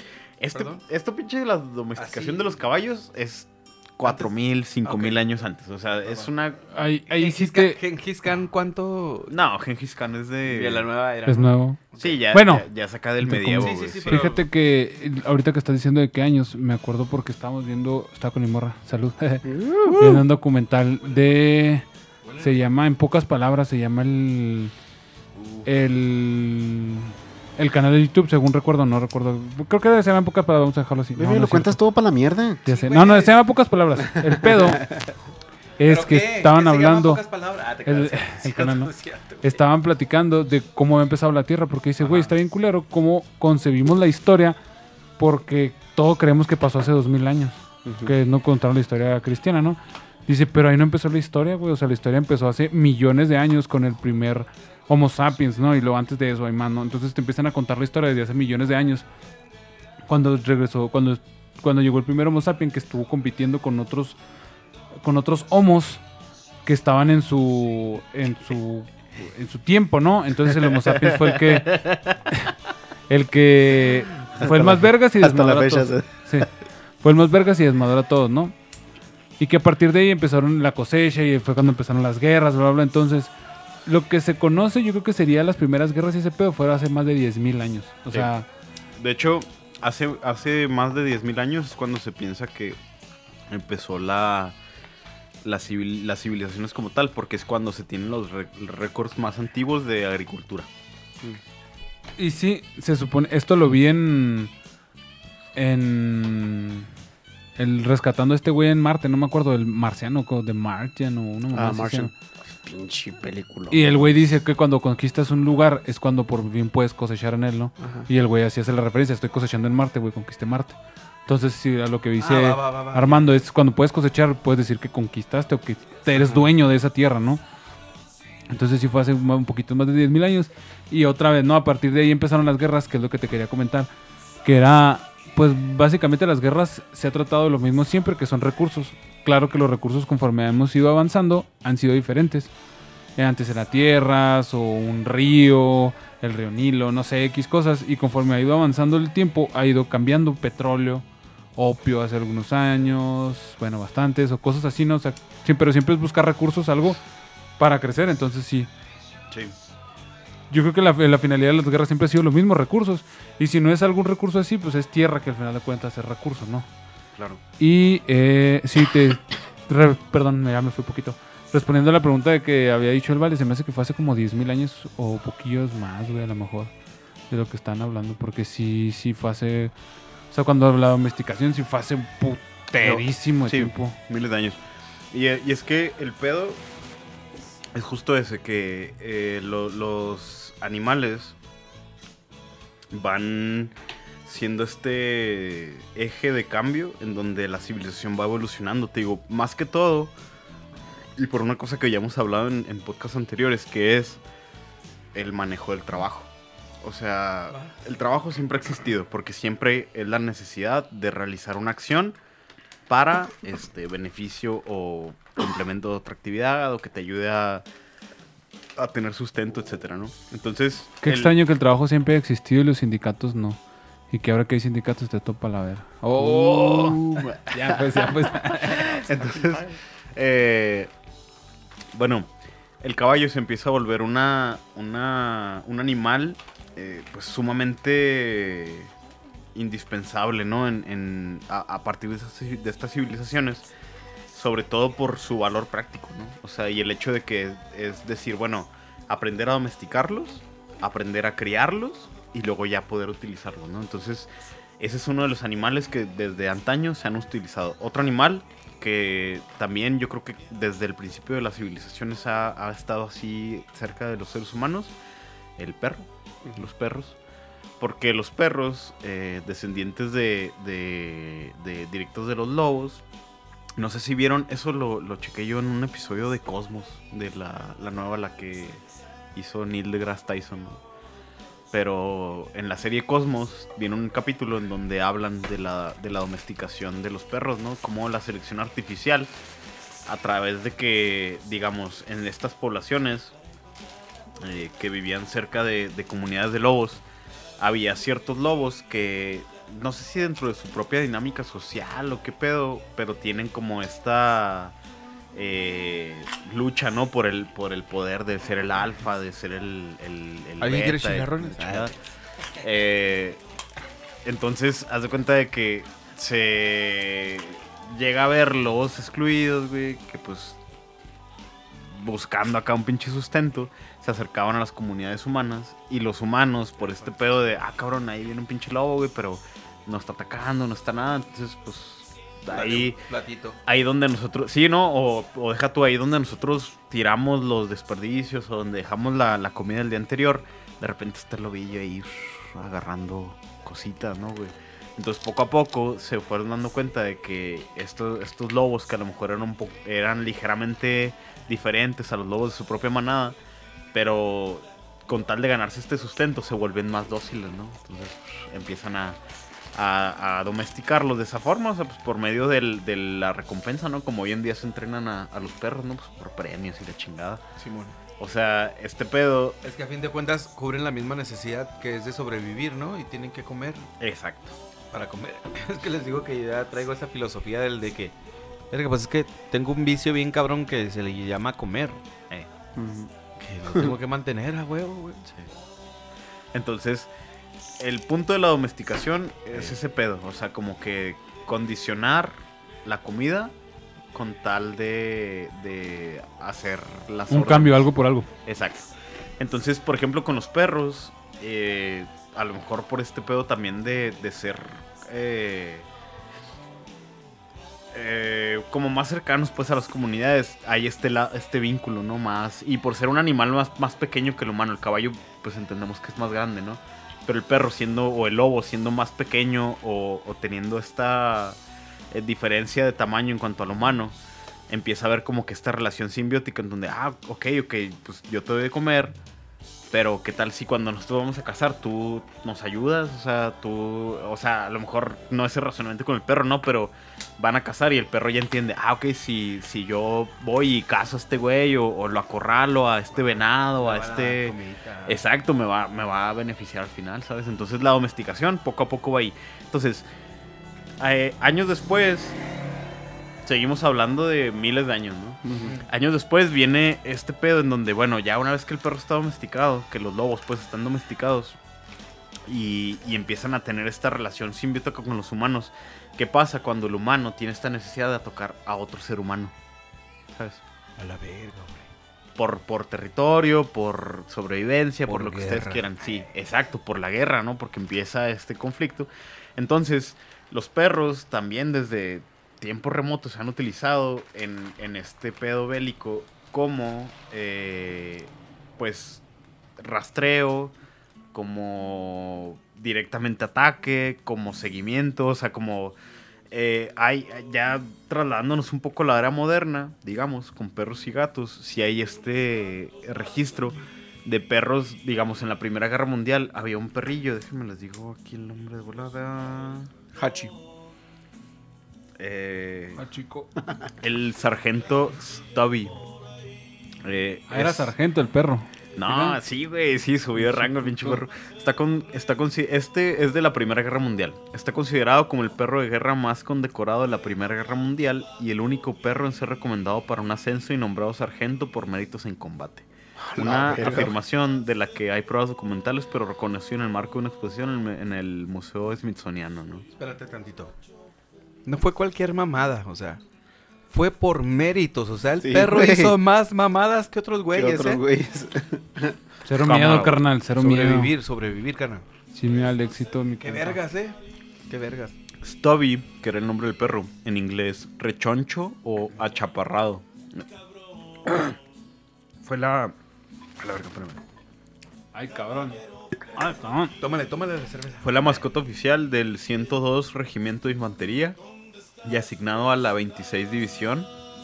Stubby sirvió durante 18 meses, güey, año y medio, y participó en 17 batallas del Frente Occidental, güey, en la Ah, primera pinche guerra mundial, güey. Una por mes casi. Gracias a su olfato, salvó a su regimiento de ataques por sorpresa con gas mostaza, avisándoles con sus ladridos. Encontraba y confortaba heridos y una vez capturó a un soldado alemán, mordiéndolos por los pantalones y sujetándolo hasta que soldados estadounidenses dieron con él. Este, este pinche perro, güey, por el mismo olfato que tenía, lo que, lo que pasaba es que ya ven que durante la Primera Guerra Mundial se popularizó este uso del gas mostaza, que es un pinche gas aturdidor que te quema los ojos, los oídos, la nariz, güey. Y si te quedas ahí, te mueres, güey. O sea, tienes que salir pinche corriendo, güey. Dejas todo porque lo único que te interesa es quitarte esa madre de los ojos, güey, de la cara. Y entonces, cuando lanzaban esa mamada, el perro, por, por tener este olfato tan sensible, güey, era el primero que se daba cuenta y empezaba a alertar a todos, güey. Se ponía bien intranquilo y los güeyes decían, no mames, y movían. Sí, se moví y se movilizaban.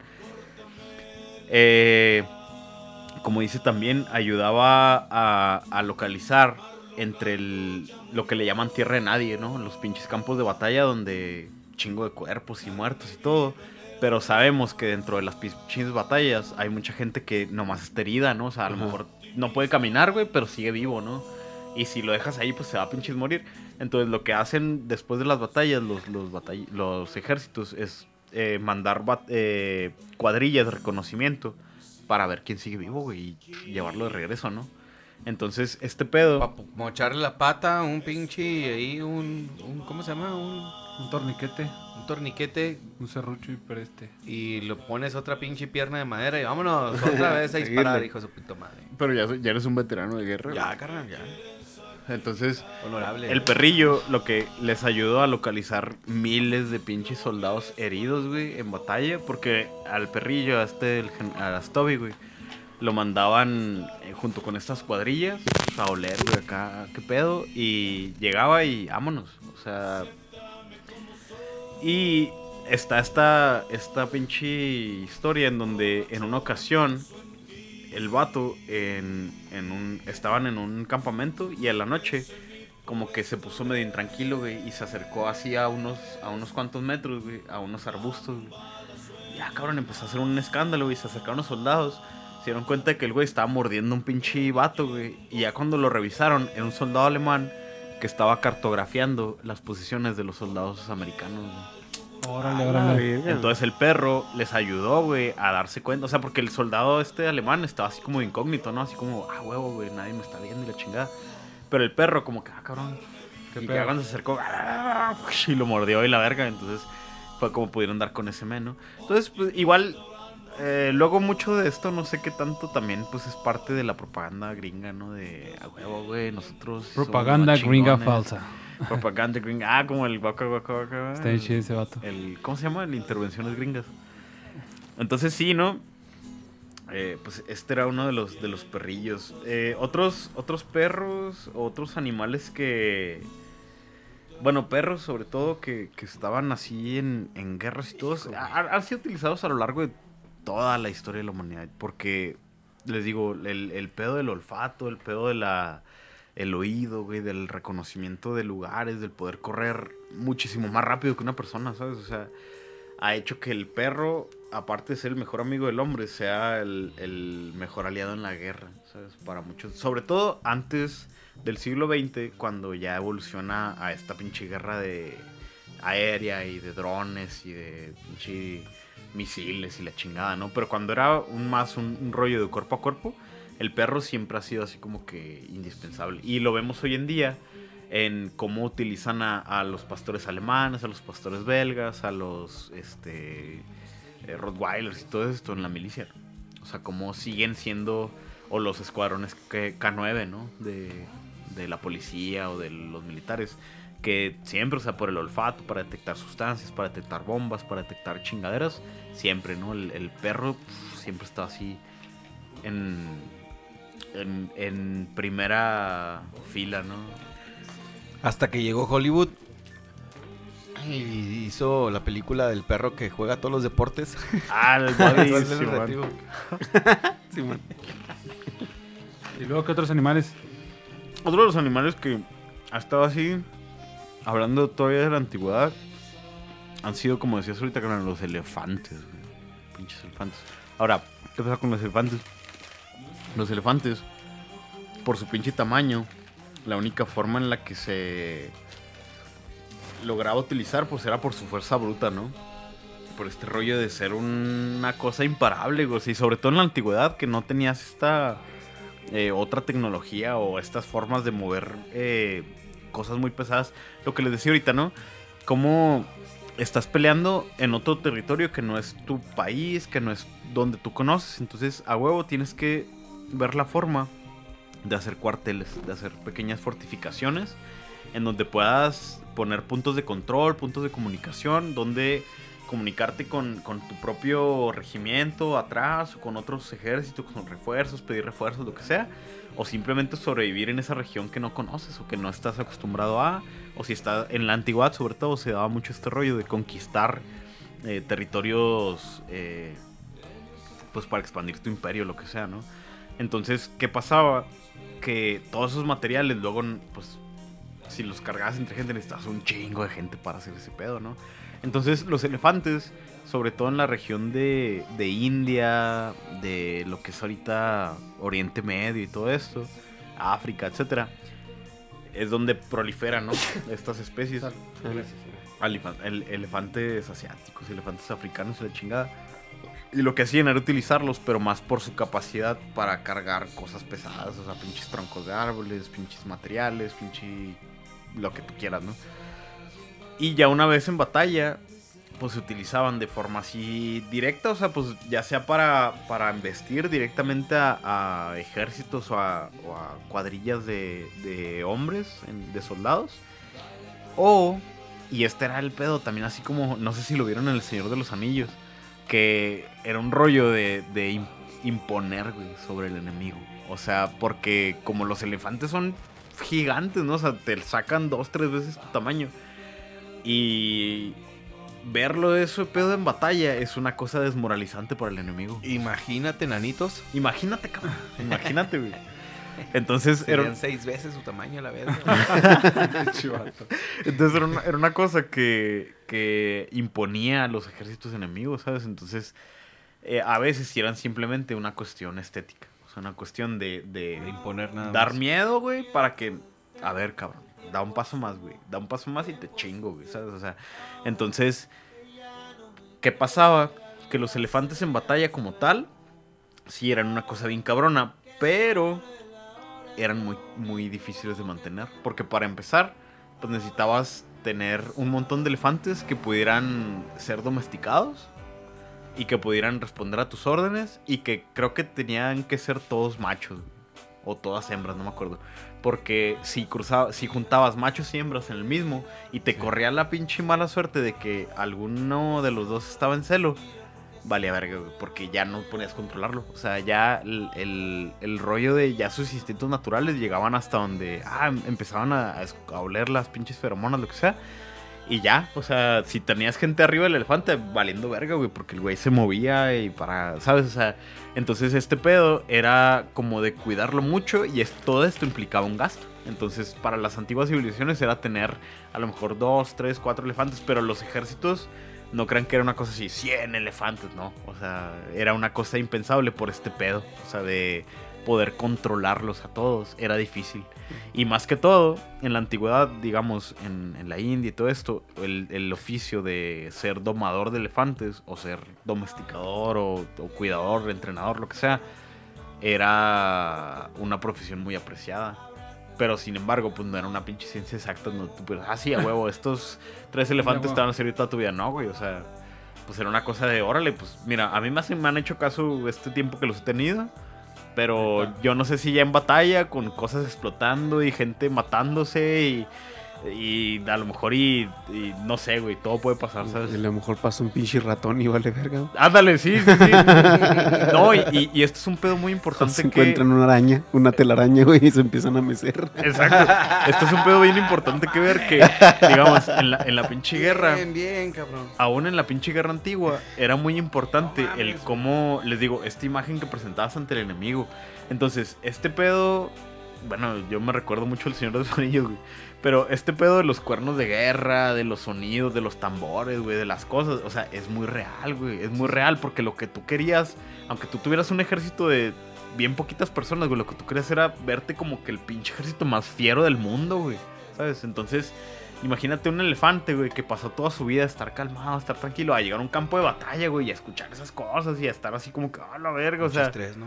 Sí, entonces, este, y aparte con este rollo de los instintos que le digo, de bueno, el elefante a lo mejor te está haciendo caso, pero de repente ve a, a la hembra y, ay, güey, y se pone loco, ¿no? O sea, como los caballos, güey, no sé si han visto a los caballos en No. celo, güey. Ah, se ponen bien pinches locos, carnal. Y no reconocen, güey, y patean para todos lados, güey. Sí, está cabrón, está cabrón. Hay gente que, que se ha lastimado acá bien cabrón, güey. Pero, bueno, entonces lo de los elefantes, pues, no, ah, inclusive, no sé si jugaron alguna vez el, el Age of Empires. ¿Alguna vez, Ajá. alguna vez Sí, pero nunca con elefantes. se llegarían a utilizar rinocerontes? En su momento. Ajá. No creo. No creo, güey. Se hace que sí están más difíciles. Sí, Lo que sí. estaba viendo la otra vez es que en Colombia o en Brasil, no sé, utilizan unos bueyes de la laguna, se llaman una mamá así. O sea, se cuenta que son pues pinches bacotas, ¿no? Con unos pinches Ah, sí, también, en la India, Simón. y sí. lo utilizan para poder llegar a acá al cerro, ¿no? O sea, porque esos güeyes Sí, nadan son- y andan por pantanos naturalmente. Entonces estos güeyes se trepan y cuando estos güeyes se quieren ir, pues nomás, estos vatos acá y los agarran en chinga. Sin Entonces, chocar. yo creo que está más fácil de domesticar esto que un, un rinoceronte, no mames. Es que yo creo que caen, caen como que a lo mismo, güey, del, del sentido que decía Armando, de la necesidad de comer y por, por, por instinto, yo creo que el, el animal sabe dónde conseguir la comida. Por eso, por eso los- no se van los perritos de la casa, güey, por eso regresan siempre a comer al lugar donde les dan comida. Exacto. Igual los gatos, güey, o sea, eh, por ejemplo, el Alistair se salió el sábado, el fin de semana antepasado, bueno, este que pasó al anterior. este se salió el sábado, güey, el viernes en la noche y no volvió hasta el domingo en la mañana, a las 7 de la mañana y estaba ahí en la cama. y ya, güey, lo veo y ya está todo puteado el pinche gato, güey. Y yo, en lugar de preocuparme, dije, va a volver, güey, porque nada más aquí sabe comer, güey. O sea, por- porque siempre está dentro de la casa, güey. No es muy raro que se salga. Y, y ya van tres veces que se sale y le ponen una putiza, entonces no creo que vaya a volver porque también ya está operado, entonces no tiene celo, güey, no tiene necesidad de salir.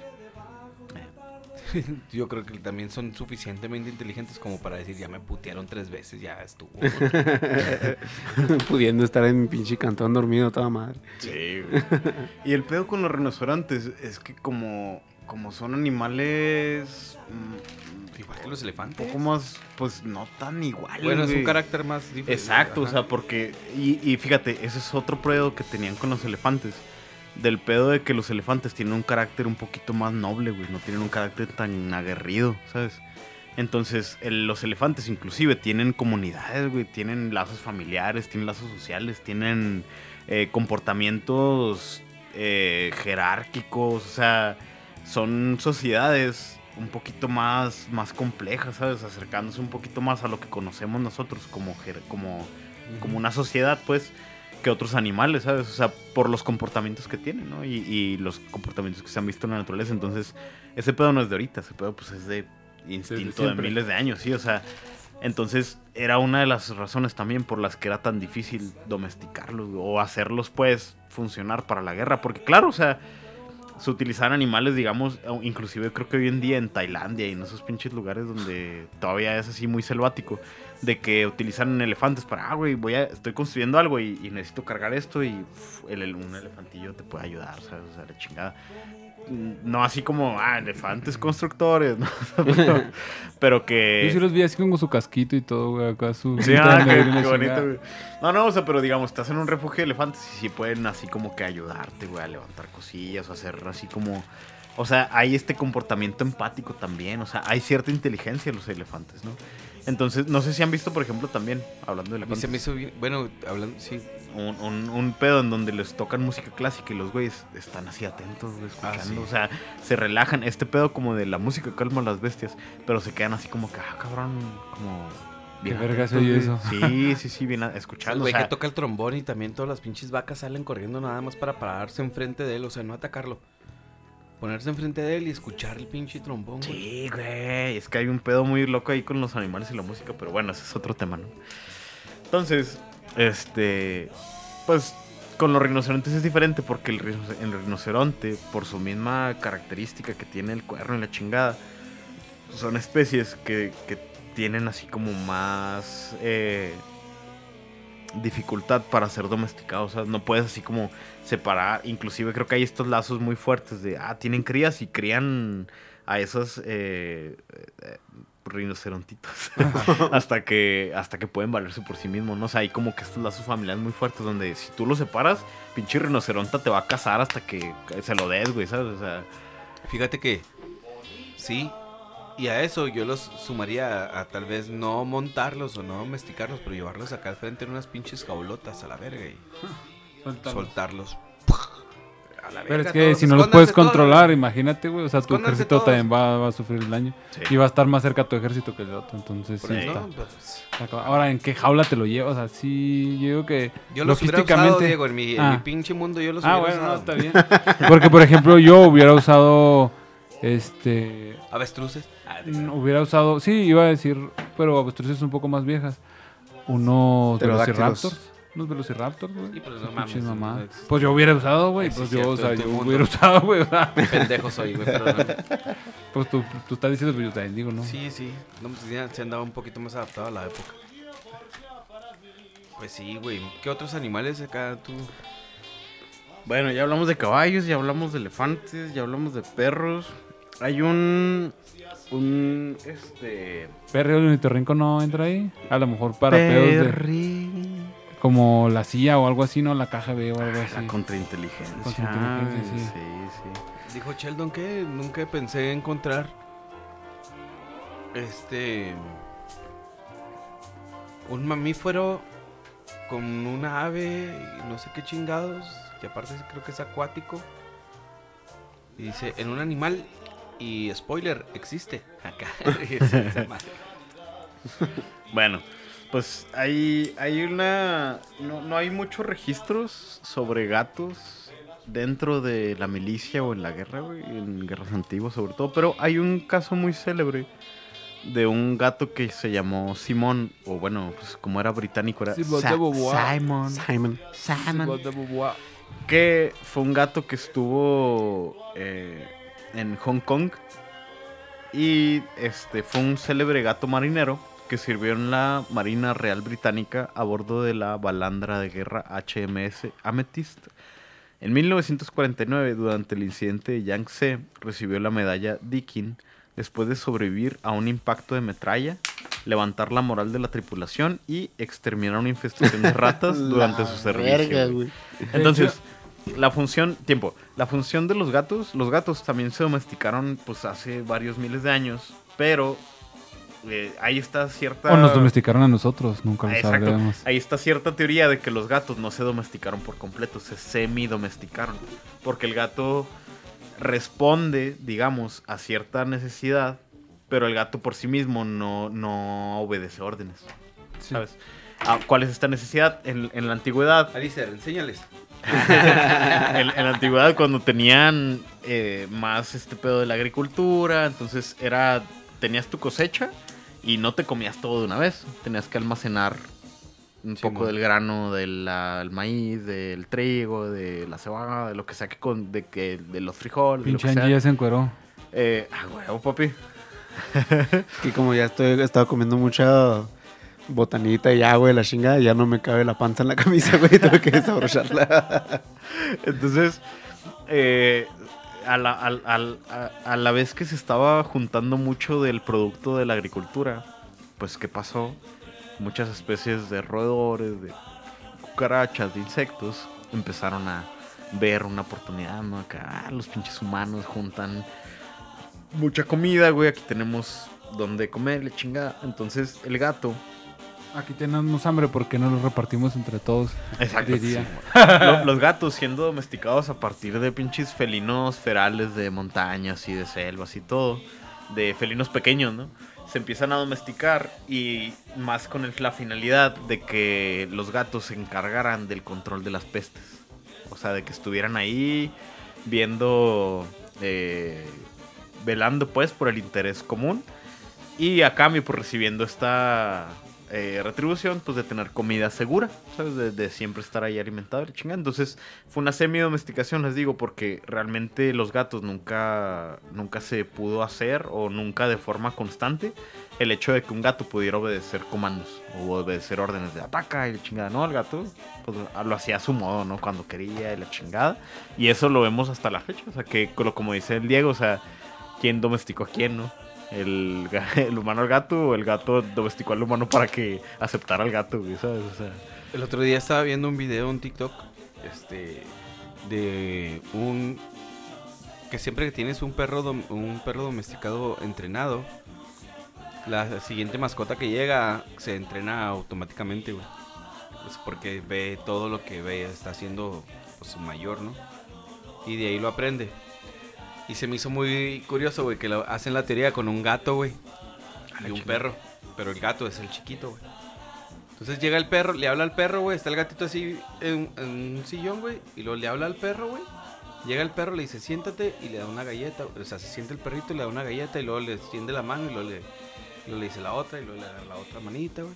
Y ya le da otra galleta. Y el pinche gatito empieza a... Pues, pues está bien lo de las pinches galletas ahí. Le dice, siéntate. Y luego como hace como que se sienta, pero está todo inquieto. Y lo no, siéntate bien. Y luego se sienta bien y lo a ver la manita. Y luego le tiende la pinche manita, güey. Y le da la pinche galleta y dije, a la verga. No, y es lo que te digo, o sea, obviamente, pues por la mismo carácter, la misma personalidad de cada animal, güey. Claro que va a haber animales que te van a hacer caso y que te van a responder y que a lo mejor ya hasta van a tener el intelecto suficiente para entender lo que estás diciendo y obedecerte cada vez, güey. Claro que sí. Pero como que la general, la generalidad que se, que se ha visto a lo largo de, de todos los años en los que se ha convivido con los gatos, pues ese hecho de que el gato te hace caso a medias, güey. O sea, el, caso, el gato convive contigo, pero no está como que a tu servicio. O sea, el gato está... eh, Sí, no es, no es. No es Alistair, tuyo. tráeme esto. No. Y el perro sí.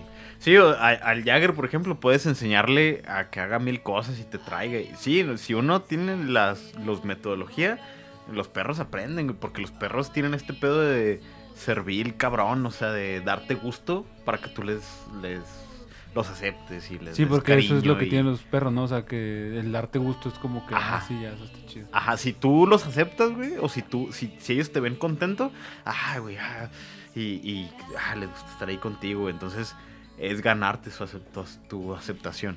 Pero los gatos no, o sea, los gatos tienen este pedo de, no, no, pues tú gáname a mí, güey, ¿sabes? O sea, Oye? ¿y, y mapaches, güey? Mapaches no hubo en la guerra. Ah, bueno, tipo, déjenme les hablo Ah. un poquito de este gato. Este gato, Simón, eh, más que todo, más allá de, de ejercer una función, bueno, en el barco cazaba ratones, ¿no? En el gato, en el, el gato este de, de este barco británico. El pedo es que durante esa batalla, la batalla de. El incidente, perdón, de Yangtze, eh, el gato vivía en la cabina junto con el capitán, ¿no? Era así como muy cercano al capitán. Inclusive dicen que el gatillo dormía en el sombrero del capitán, era una cosa así como bonita, ¿no? Y había un lazo ahí con todos los tripulantes, ¿no? Entonces el gatillo era aceptado. El gatillo se paseaba por todo el pinche barco. El pedo es que durante ese incidente, como que los fue una, una especie de emboscada, güey. Y atacan este barco y en la cabina del capitán eh, impacta una, una bala, güey, que este como que desprende metralla y lesiona al gato. Entonces el gato se queda así como que ah, medio moribundo, güey. Ya cuando termina todo este pedo y empiezan a, ver a los heridos, de alguna, por, por, por- por solidaridad, no sé, ven al gatillo, güey, y en vez de dejarlo morir, dicen, no mames, pinche gato, vamos a, a curarlo y la verga, güey. Y el gato sobrevive, mamón. O sea, es una cosa acá. Y, y por eso dice este rollo de levanta la moral, porque les hace ver este rollo de que, a pesar de que el gato fue herido, o sea, para ser un pinche animalito, güey, fue herido con metralla, güey. Que a- a- esa madre, no sé si. Eh, le dieron a Tony Stark. ¿no? Sí, ah, exactamente, sí, justo les iba a decir, si quieren tener una referencia es como lo de Tony, lo de Tony Stark, güey. O sea, cuando le explota ese pinche misil, lo que le queda incrustado es ese rollo de metralla, güey. Entonces, eh, levanta la moral del- de la tripulación, porque si no mames, güey. Ah, si por eso. pinche Ah, te. Ah, ya sé. Por eso usa esa madre ahí, güey. No mames. Si ese gato, si ese gato pudo, güey, no mames, güey, pues vale la pena seguir y la chingada. y- Vamos Entonces- a partirles la madre a esos güeyes otra vez. Ah, te. Exacto. Entonces al gato hasta le dan una pinche medalla y la verga, güey. Y, y pues sí, ¿no? Entonces, mira, mapaches, mapaches yo no, yo no vi ninguna información al respecto. No, Es que estaría chido tener un mapache, güey. estaría chido. Estaba diciendo, morre, me dijo, no mames. Mi compa Dijo, esos uno. güeyes tienen pulgares. Tiene pulgar. O sea, ya desde ahí sí está complicada la situación, ¿no? Y el pedo que también son pues, casi casi indomables, creo yo, ¿no? O sea, así como que son muy silvestres para poderlos criar. Y es que hay especies que, que viven del humano, o sea, o que gran parte de su dieta es, es, eh, como de los desechos que nosotros hacemos.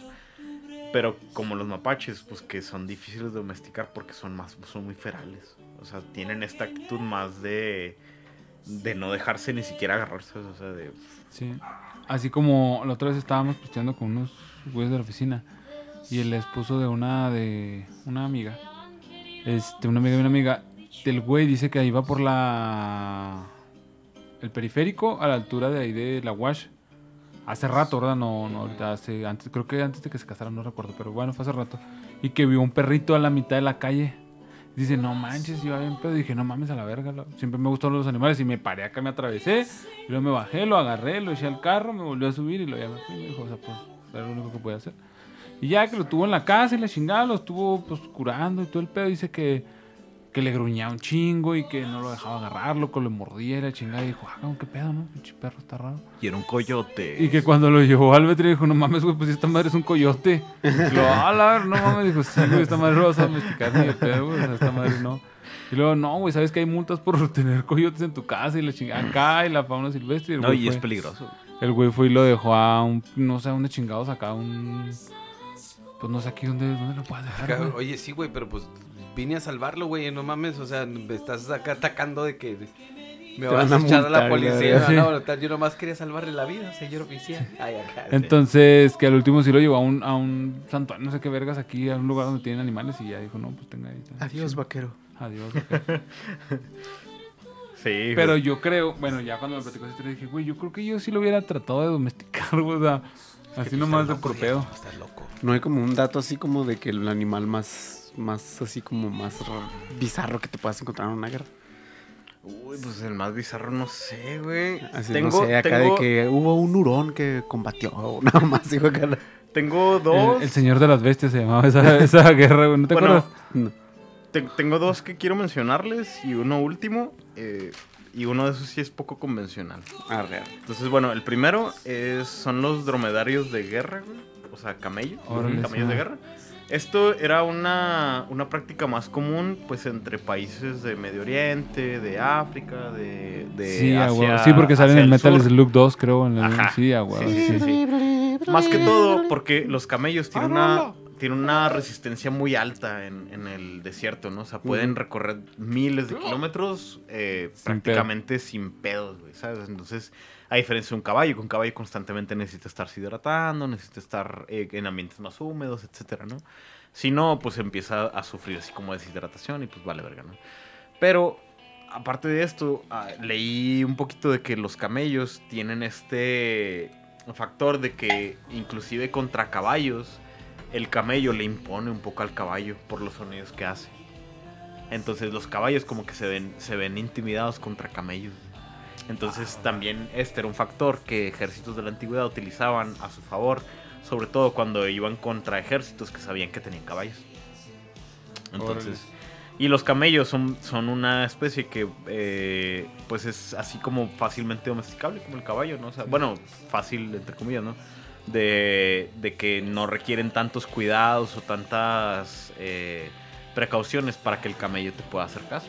O sea, sino que mientras los tengas relativamente contentos y todo, pues va, va a obedecerte la chingada, ¿no? Entonces, ese es uno. El otro, este... eh, una, un artilugio militar que le llamaron bomba de murciélagos. Y es, las bombas de murciélagos fueron un arma experimental de la Segunda Guerra Mundial que fue desarrollada por los Estados Unidos. La bomba consistía en un casquillo con Ah, forma huevo, de bomba Estados Unidos. que tenía miles de compartimientos, cada uno de estos con un ejemplar de un murciélago de cola libre, quienes a su vez estaban atados junto a una pequeña bomba incendiaria. O sea, era una bomba Con con, más bombas. murciélagos y cada murciélago tenía una bomba. La intención final era que al momento de liberar a los murciélagos, estos se dispersaran en un radio de entre 20 a 40 millas, 32 a 64 kilómetros respectivamente, para que las bombas incendiarias que estaban programadas con tiempo se encendieran y así afectaran al mayor área posible del área de Japón, quienes eran el blanco pl- planteado, debido a sus construcciones basadas principalmente en madera y papel. Eh, la inspiración de esta arma surgió de un, viejo, de un viaje que tomó dicho cirujano, eh, a el dentista Light S. Adams, eh, hacia el Parque Nacional de las Cavernas de Carlsbad, la cual, dada su naturaleza, es hogar para miles de murciélagos. Adams escribió acerca de su idea de murciélagos incendiarios en una carta que, que envió a la Casa Blanca en enero del 42, poco después del ataque en Pearl Harbor. Entonces el güey fue, era un pinche dentista, güey. Este Adams, que fue a visitar las cavernas de Carlsbad y pues vio todos los murciélagos y dijo, güey, Y ¿Qué si tal? les ponemos acá un fueguito. si le Y ponemos pum, güey, bombas acá. a cada murciélago, güey, y los liberamos en Japón, güey, y hacen un desmergue y ganamos la guerra. Sí, el güey estaba bien hongueado. Mira, mira, es que sal- salen todos juntos y ve, ve, ve cómo vuelan, güey. Ah, huevo. mames, pinche Oye, hablando de hongueado, güey. Una paréntesis, hablando de hongueado, paréntesis. Este, hoy tuve, bueno, iba, iba a haber una audiencia por un cliente, güey, nomás que, pues el güey no me pagó y le dije, pues no, llevar tu pinche audiencia a la verga, chido, ¿no? Y ya pues cuando fui a, a la sala para, Pues para decirle a la, a la juez, no, porque se estaba pasando afuera le dije, oiga, este, pues nomás quiero pues, agradecer el tiempo, nada, pero ya no va a llevar el asunto. Y luego a, a la Ministerio Público y, al- y a la contraparte, el abogado se portó chido, entonces al final de cuentas pues no era mi pedo, ¿no? Y ya cuando estábamos ahí, yo traía la carpeta y me dijo la juez, me dijo, oiga, no, pues espérese para, para que le, si le puede entregar, si se puede esperar, pues si tiene cosas que hacer para que le entregue la carpeta al defensor, al defensor público, pues porque no, no trae otra, ¿verdad? Le preguntó al Ministerio Público y dijo, no, pues que no. Dije, ah, Simón, pues arre, aquí me quedo. Y ya estábamos ahí platicando, ¿no? Y que el fin de semana y que la chingada. Y luego que, ah, es que pues hoy regresamos ya de vacaciones y todo el pedo. Y luego estaba, estaban diciendo que querían ir de vacaciones, que no sabían si querían ir de vacaciones o arreglar, o comprar muebles y arreglar la casa, ¿no? Entonces que al último dijo, no, pues decidimos la casa, arreglar la casa y, y pues de perdida queremos irnos de vacaciones, aunque sea aquí por aquí, por, pues no sé, a Delicias, Camargo, güey, la Sierra o algo así. Y ya les platiqué yo que en San Juanito hay una madre que se llama la Feria del Hongo. No me acuerdo si es en agosto o en septiembre. Entonces los vatos de ahí, pues sí saben recolectar hongos y ya estaban diciendo, no, pues que este hongo sí es comestible, este no, este es venenoso y bla, bla, bla, ¿no? Entonces ya cuando les estaba platicando, no, pues sí, la feria del hongo y la chingada, y luego todos acá se me quedaron acá como que... ¿Cómo lo alucinógenos? Que les dije, no, no, no, o sea, les dije la feria del hongo, o sea, este... Son hongos comestibles y ellos te dicen cuáles son los comestibles y cuáles son los alucinógenos. Y lo, ah, pues sí estaría chido. Y ya estamos ahí platicando, güey. Y ahí estaba la juez, nomás estaba cagada la risa. güey. Luego me dijo, licenciado, los hongos. Y le dije, no, no, no, son comestibles y no sé qué. Y luego la morra, la, la morra, la Ministerio Público dijo, es que una vez yo fui a recolectar hongos y nos dijeron, no, güey, el que salga de la caca de la vaca que sea doradito, esos son los chidos y la verga. Yo dije, uy, sí, carnal. Con eso, adiós. Y luego la juez se me quedó viendo y lo... Dije, qué raro porque usted sí sabe. o sea, está como el pedo, ¿no? Estuvo... Le hubieras dicho, hay un documental en Netflix, deberías de verlo. Sí, sí, sí. Está... No, no lo he visto, fíjate. Pero, Está... carnal, era nomás para sacarla y... Pero es que no me acordaba. Y ya, pues nomás se cagó la risa, ¿no? Pero sí, sí estuvo interesante acá. Estaba yo en la plática de peda casi casi. Sí, la neta, por un momento se me, se me que estaba ahí la juez. Casi le decías, no sé, usted me dijo que me- si me podía quedar, yo aquí estoy. Sí, me voy si quiere. ¿Quiere? Haga. Y así fue. No sé por qué salió esto de los hongos, pero bueno. Oye, también, pues las águilas también estaban entrenadas, ¿no? Como Ah, para los mensajes y cosas así. Ah, ¿no? las palomas, güey, sí, las palomas Las mensajeras. palomas mensajeras, sí, pero también las águilas eran acá las que llegaban y como que decían dos, tres cosas. O sea, como que avisaban que ya venía la tropa y todo ese pedo, güey. Órale. Fíjese, les voy a hablar un poquito de las palomas mensajeras. A lo largo de los conflictos bélicos, las palomas... Perdón, pero, pero- antes de que... Había una película de Capulina, güey, bien triste también. De mi gorrión chi-. Ajá, Simón, el gorgo. Polito, Polito, mi gorrión chiquito. Ah, esa pinche. Bueno, continúa, cara. Regálame un tabaco de esos, güey. Eh, las palomas han ejercido un papel importante en las guerras. Debido a su domesticación, velocidad y altitud a la que vuelan, han sido usadas con frecuencia como mensajeras en pro de los contendientes. Las de raza doméstica han sido las más habituales a la hora de llevar mensajes durante la Primera y Segunda Guerra Mundial. Otras palomas de diversas razas han sido galardonadas con la distinción Dickin entregada a animales en servicio. El uso de estas aves cayó en desuso en 1957. Yo creo que ya con el auge del, del radio y de Ajá, las sí, sí, pues ya. comunicaciones más inmediatas, ¿no?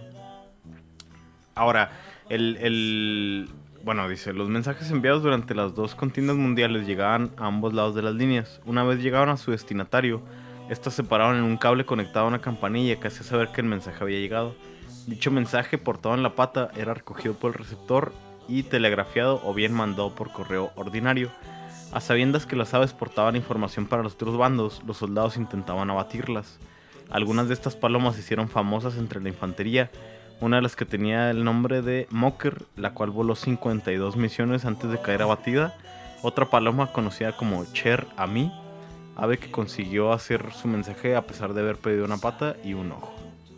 Entonces sí, pues Verga. tenían esta misión, esa función, perdón, ¿Sí sabes cómo funcionaban? ¿Te No. cuenta?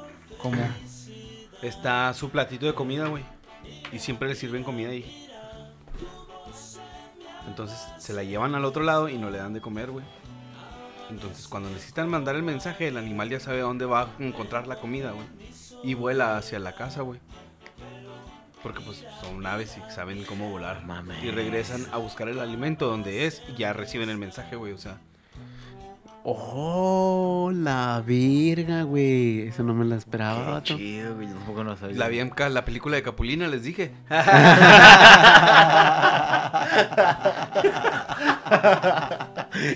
no te creas, güey. No me acuerdo dónde, en qué documental lo vi o si fue un pinche de ese de 10 cosas que no sabías o Ajá. 3 horas y media de cosas que no sabías. Ah. Cuando estoy barriendo lo pongo, güey, porque si no así me distraigo con, o sea, escuchando nada más esas pendejadas.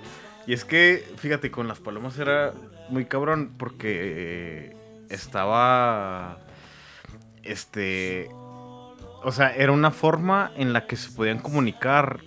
eh, pues sin alertar al enemigo. Ya hasta años después que se empezó a popularizar el pedo de las palomas, ya se. ¿Qué? Ya que se empezó a popularizar el pedo de las palomas, este, es cuando pasa este pedo que les digo que ya las veían como un objetivo. Ah, güey, bueno, palomas, sola volando, güey. Chingatela, güey, chingatela. no mames, sí, o sea, porque eh, esa paloma estaba, eh, era de parte estar. del enemigo y le está diciendo, güey, estamos acá, manda refuerzos, cabrón. O sea, entonces era de, de chingatela, güey, chingate esa pinche paloma, o sea, y ya, inclusive en la Segunda Guerra Mundial, ya era una, un, un comando básico, ¿no? Así como que ves palomas, chingatelas, güey. No, a menos de que sea una pinche bandada así, bueno, ahí ni Por pedo, eso, ¿no? imagínense, imaginen, o sea, bueno, nada más meterlo en contexto, en que siempre las transportaban en jaulas. Exacto. Y ya nada más agarraban a la que iban a utilizar, le ponían el mensajito y vámonos. Y era por ese pedo, cabrón. El saldo de aquellos tiempos. Una hambriadita dos, tres días y luego a volar por la botana. Wow. Sí, güey. Porque yo sabía de los halcones, pues por las películas también. El que te decía ahorita, güey, el Vlad señor de las Tepes bestias. utilizaba un tan, ¿no? ¿Cómo se llama Eh, ese cabrón? Vlad. ¿Quién? El que está inspirado en Drácula. Vlad, Vlad Tepes, algo así. Bueno, hay un libro donde El- habla que tiene un halcón bien vergas. Ah, ya. El de. Sí, este. El empalador. Simón. Ah, Simón, Simón, Simón. ¿Cómo se llama, verga? Bla- Sí, no, Vlad Tepes. Creo que Sí. sí. no me A acuerdo. ver, no me acuerdo de si es Tepes, güey, pero sí. O el Black el Empalador. Entonces sí, pues el, el pedo de las palomas, este, les digo, ya cayó en desuso a medida de que las comunicaciones fueron evolucionando. ¿Y qué más animales hay? Y en general el, el uso de los animales ha ido, ha ido cayendo en desuso a medida que la tecnología ha ido avanzando, ¿no? Uno de los últimos casos que les voy a platicar, el último de hecho, es el de un oso, güey, que se llama Bogtek. Ruso, a huevo. Bogtek fue un oso pardo adoptado por los soldados de la 22 Compañía de Suministro de Artillería, segundo cuerpo polaco del ejército polaco durante la Segunda Guerra Mundial, alistado como soldado y que alcanzó el grado de sargento por méritos de guerra, güey. En la batalla de Montecassino, Bogtek ayudó a mover municiones del ejército. Este, o- este oso, güey, A Leonardo DiCaprio no le gusta eso. este oso fue este adoptado por un este pinche escuadrón de, del ejército polaco, pero no era un escuadrón de directamente que iba a la batalla, sino que era un escuadrón de suministros, en donde ellos se encargaban de llevar eh, balas, de llevar agua, de llevar eh, provisiones a, ajá, a- a- a la batalla, güey, a los campos donde se estaba librando la batalla, güey. Entonces, lo que. La, bueno, dice: La historia de Bogtek inició tras la ocupación de Polonia por tropas rusas en 1939, cuando miles de soldados polacos fueron enviados a campos de prisioneros en el interior de la Unión Soviética. El ataque alemán del 22 de junio del 41 condujo a un acuerdo entre Moscú y el gobierno polaco en el exilio para que los polacos prisioneros fueran liberados. Un total de 40.000 soldados junto a 26.000 civiles se encontraron de repente abandonados en las estepas de Asia Central. Pasaron ese invierno en las tiendas de campaña soportando temperaturas de hasta menos 50 grados. En julio del 42, sí, güey, bien cabrón. En julio del 42, Stalin permitió que los que habían sobrevivido fueran evacuados. Hijo de puta, güey. Los que habían sobrevivido. Ah, mira, a ver, sí, sí sobrevivieron algunos. Sí, entonces, no, tráetelos. Son, estos son los chidos. No, y lo- los que habrían sobrevivido fueron evacuados a Irán navegando a través del mar Caspio. güey. Una vez en Irán fueron acogidos por los británicos que comprobaron que la mayoría de los polacos sufrían malnutrición y enfermedades. Una vez recuperada la salud, los soldados polacos quedarían encuadrados en dos divisiones, la quinta y la tercera. eh, quinta Kresowa y la tercera Carpática, en las que encontraron compatriotas que habrían logrado huir del, del avance soviético, escapando a través de Hungría y Rumania, y que se habían eh, entrenado, eh, sí, estrenado en combate luchando en Tobruk. Su destino sería Líbano, en donde se encontraba el resto de las fuerzas polacas. Ah.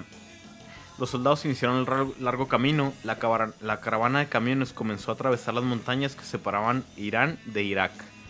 Fue en un paso de montaña entre Hamán y Can Cangabar cuando se encontraron un muchacho hambriento y cansado que les pidió algo de comida. Mientras daba buena cuenta de, de una de las latas de carne que le ofrecieron, los polacos advirtieron que del saco que cargaba el chico asomaba un animal. Se trataba de un cachorro de oso pardo de unas ocho semanas. Según refirió el chico, lo había encontrado en una cueva. Unos cazadores habían matado a su madre y los esnos se encontraban en muy malas condiciones. A duras penas podría sobrevivir. Uno de los polacos se mostró dispuesto a comprarle el cachorro. El niño se negó a desprenderse de él, pero los soldados comenzaron a ofrecerle chocolatinas, latas de carne y caramelos, hasta que un bolígrafo que se podía convertir en una navaja acabó por decidirle a vender el animal a los polacos. Sí, a huevo. la- Cambió un oso por una navaja, güey. Sí, Así, así más adolescente, güey. Suena factible para mí, suena un trato justo. Güey. Esa media guerra, güey. Del chocolate, como quieras, te quita el susto, pero.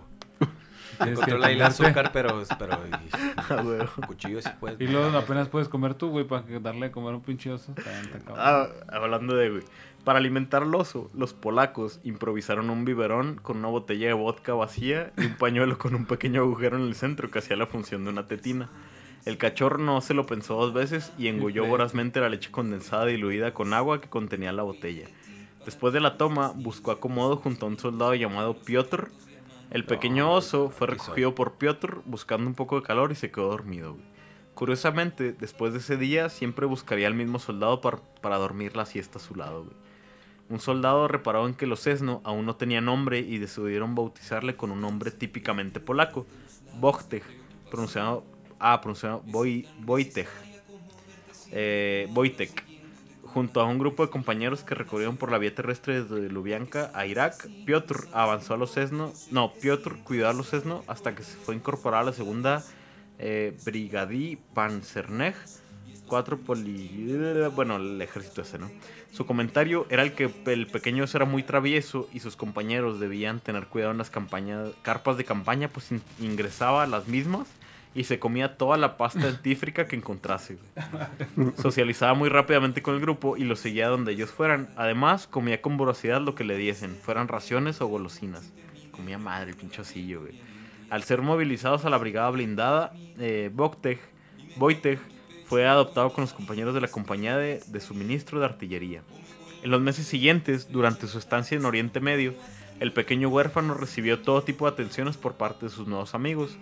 Para ellos era muy gratificante su presencia, que les ayudaba a soportar los rigores de la vida militar. Por su parte, Wojtek se integró rápidamente en el ambiente castrense y bien pronto abandonó los biberones para desarrollar una afición especial por la cerveza. El oso pasó, en cierto modo, a ser un soldado más. En los desfiles, Wojtek caminaba erguido sobre dos patas y en los trayectos en jeep o camión iba sentado como cualquier pasajero, para sorpresa de los que lo veían por primera vez. A comienzos de 1944, las tropas polacas fueron solicitadas en Italia, en donde los aliados estaban tratando de romper el frente en la región que rodeaba la abadía de Monte Cassino, sin conseguirlo por culpa de la tenaz resi- resistencia alemana. Los polacos llegaron por carretera al puerto de Alejandría, en donde debían embarcarse rumbo a Italia, pero ahí les aguardaba una desagradable sorpresa. Los británicos no permitían que viajara ningún animal a bordo del buque, por lo que Wojtek debía quedarse en Egipto. Naturalmente, los soldados polacos no estaban dispuestos de ningún modo a dejar atrás a su amigo, por lo que decidieron alistarlo en el ejército polaco. por- proporcionándole toda la, docu- la documentación pertinente. El encargado de permitir el, embarca- el embarque examinó con determino las credenciales del plantigrado y haciendo gala de la pro- provincial flema británica, invitó al animal a subir al barco, dándole una palmada en el hombro. Los polacos entrarían en combate en el Monte Cassino en el mes de abril. Espérame, güey. Sí, Tengo que hacer esa escena. Lee los papeles y luego le hace así, güey. Sí, Puedes pasar. No, mames, Y el oso- güey, no y- mames. y el oso. Idiota. Mm. No mames. Y luego, güey. Y luego, perdón. Aquí perdón. paréntesis. Me acordé de una. mm, cosas curiosas, ¿no? Y ese pedo que también veo yo. Están bien entretenidas, güey. La neta sí, güey. Y como son cortas, güey, se te va en chinga el pedo. Sí, sí, sí. Bueno, el rollo es que cuando quisieron llevar una. Una exposición de una momia. No me acuerdo en qué país. No podías meter una momia porque era un difunto, o sea, era un cadáver, güey. Entonces le tuvieron que hacer papelería, güey. Ah, un sí. pasaporte y la chingada, güey, a una momia para poderla trasladar a unos Ah, países. ya sé. Simón. O sea, y dices, o sea, qué pedo, ¿no, güey? Que era la primera momia en 5000 años que tenía un pasaporte, ¿no, güey? Sí. ¿Qué pedo, güey? estamos piratas, güey. ¿eh? Es que, dicen que nomás dos marihuanos. mira, si lo pones a pensar, güey, una momia es un individuo que estás exhibiendo ahí en un aparador. Y Por ende, pues sí se merece sus papelitos, güey. Esté o no en vida. Ahí está el individuo ahí mostrado. Pero no cualquier papel, güey. O sea, tiene que te dar un pasaporte. No un papel de, ah, es momia fulanito de tal, güey, certificado. No, no, no. Un pasaporte, güey. O sea, Sí, porque tenía sus papeles, ¿no? Pero no, quiero un Y pasaporte. luego si le piden el acta de nacimiento, ¿cómo le hacen? Ni en el súper no va a poder. Bueno, entonces dice, ya, ya, para, ya para acabar.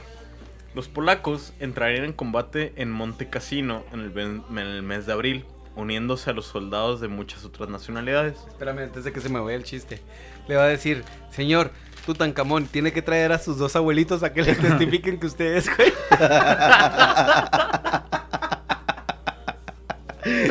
Ah, no. ¿Y es acta de nacimiento original o dos testigos? eh? Sí, sí, sí. Y los, güey. Perdón, güey, perdón, perdón, es que se me iba a ir ese chiste, güey. Ahí las posiciones avanzadas en los abruptos peñascos de la zona debían de ser abastecidas de alimentos y munición a través de estrechos y peligrosos caminos, por lo que la carrera de material debía de hacerse con mulas. Mientras los... Ah, eh, tiempo, ese es otro paréntesis ahí. Las mulas, o, o burros, como también se las ha eh, No. llamado, güey, eh, son animales de carga eh, que han sido utilizados de- desde tiempos antiguos, güey, porque el burro es, creo que la cruza de un caballo. No, la mula. La mula es la cruza. la mula, Ajá, la cruza De del- un burro de y un un una, y caballo. una caballo. de un burro y un caballo. Ay. Porque ya ven, eh, han escuchado la expresión terco como una mula, güey. Porque las mulas trabajan hasta La muerte. hasta la muerte, güey. Trabajan hasta lesionarse, de Sí. forma irreparable. O sea, la- las mulas no conocen el pedo de... Descansar. Deja tú descansar, o sea, de, de tener así como que este periodo de reposo. Sí, o sea, hacen el jale, güey, hasta donde... Si, si los pinches encargados no las paran, güey, las mulas siguen y siguen y siguen hasta que se mueren, güey. Entonces este pedo de que... Por, de ahí viene la expresión de terco como una mula. Arre. Wow. Sí, y por, y por lo Mira mismo... ¿Cuántas cosas he aprendido hoy, güey? Ya Por lo- cómo las palomas van a su lugar. Sí, güey, yo tampoco sabía. Eso no lo Sí, sabía, güey, no estuvo el dato. Entonces, bueno, mientras los polacos estaban bajando cajas de un camión para cargarlas luego de la, sobre las mulas, Wojtek se acercó al vehículo y se puso en pie sobre las dos patas traseras, mientras que con las delanteras intentaba acercarse a las cajas del material.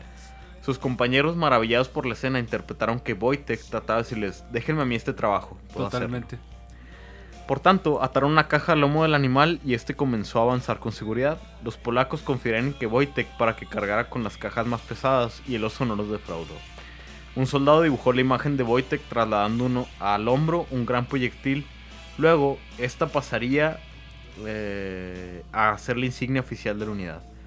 Sin dar muestra de fatiga y sin asustarse en ningún momento por el ruido de las continuas explosiones, el animal colaboró con su gran fuerza y su recia resistencia al heroico papel de los polacos en Monte Cassino, que culminaría en mayo con la toma de la abadía y colocaron de la bandera polaca y la colocación de la bandera polaca en las ruinas del diputado edificio. Disputado edificio, perdón. Una vez finalizada la contienda, los soldados polacos fueron trasladados a Gran Bretaña y como no podía ser de otro modo, Wojtek fue con ellos. Llegaron a Glasgow, donde fueron recibidos triunfalmente por la población, pero la gran atracción era sin duda Wojtek, que desafiaba orgulloso al frente de sus compañeros por las desfilaba, perdón, orgulloso frente al de sus compañeros por las calles de la ciudad escocesa. Ese fue un gran momento de gloria del que ya era popularmente conocido como el oso soldado. Tras la finalización de la guerra, el oso se quedó en el zoológico de Winfield Park, jubilado con el grado de sargento, siendo un ejemplar muy famoso durante muchos años. Wojtek falleció por causas naturales en diciembre del 63 cuando tenía 22 años. Las autoridades del zoológico erigieron una placa en su memoria en una ceremonia en la que asistió una nutrida representación de los soldados que habían compartido con él aquellos violentos pero emocionantes años. Y a pesar de su muerte, Wojtek es altamente reconocido en múltiples organizaciones militares europeas de infantería y vehículos, como lo sería el Black Panther francés, inclusive en algunos tanques Leopard 2 de exhibición en, en bases militares, consiguiendo inclusive la Cruz de Hierro alemana después de la guerra. Wojtek llegó a ser así un símbolo de la camaradería durante tiempos de guerra. Qué chido, güey. Pinche Wojtek. Y pues a pesar de que hay muchos otros animales que probablemente pasé por alto y no mencioné, yo sé que hay ahí todavía mucha información que nos falta, pero pues bueno, esto es un poquito de lo que les quería compartir. Está chido, güey. ¿Cómo se llamaba la perrita que ayudó aquí en el terremoto, güey? Ah, Frida. Frida, güey. Frida Es la que esas perrita. historias también increíbles, güey. La neta. Sí, los perros de rescate también son también Sí, güey. cabrones, bien cabrones. Los perros de pastoreo, güey, también. Ah, esa otra vez estaba Ah, viendo un documental de eso. Sí. Ah, están bien perros, güey. Los pinches perros. El peor de la visión es Cabrones, enorme, güey. O sea, estaban eh, comparando cómo ve un humano y cómo ve un perro y dices, tú no mames, güey, por favor". Cámara. O sea, y aparte del instinto, ¿no? Sí. Pero sí, la neta. Tenemos mucho que aprender de animales que ya cada vez nos quedan menos y cada vez se están extinguiendo más y cada vez les quitamos más su territorio, pero pues han sido un parteaguas para que se vaya desarrollando así como que la, la civilización humana, ¿no? Y pues ahí, ahí seguimos conviviendo con diversas especies de animales. Y así. Qué ese- bonito. Y ese fue el tema, Shaus. Estuvo muy chido, la vergas, neta, güey. estuvo La muy neta chido. estuvo muy chido. Sí, estuvo Sí, bien, sí, le dimos. Ah, la verga, es dos horas quince. Arres, pues. Eh, carnal, sí, te mamaste, estuvo muy chido el tema, eh, güey. Muchas No, gracias por gracias. preparar. Sí, estuvo muy vergas. Gracias. ¿Quién le toca la Esperemos, semana- esperemos que la les guste a todos. ¿A quién le toca la semana que entra? Pues no sé, digan. Ustedes dos, ustedes dos, a ver, que aquí miro para que se comprometan porque si no, va a hablar, güey. Sí, pues tú, ¿o qué? Va, Ah, pues Ángel se, Mi Angie. Angie se trae tema para la semana que entra. sobres. Y pues, redes sociales rápidamente, Diego. Greco Scott Kennedy en Facebook e Instagram. Ángel Ah, Ángel García en Facebook y Drums-Ángel en Instagram. Armando. Armando Tarango Pianista en YouTube, Insta y Face. Sígueme como Valentín Hernández en Facebook, Inche Manía en Instagram y Twitter. Y también estamos en DMT, de Mentes Torcidas. Ahí andamos subiendo DMT. Eh, ando vendiendo un anillo en mi página personal para que, los, eh, para que le caigan. ¿Cómo no vendes el anillo mejor? ¿Para qué? Si lo puedo dar gratis. Eso, Ah, huevo. Por pura diversión, vámonos. Amén.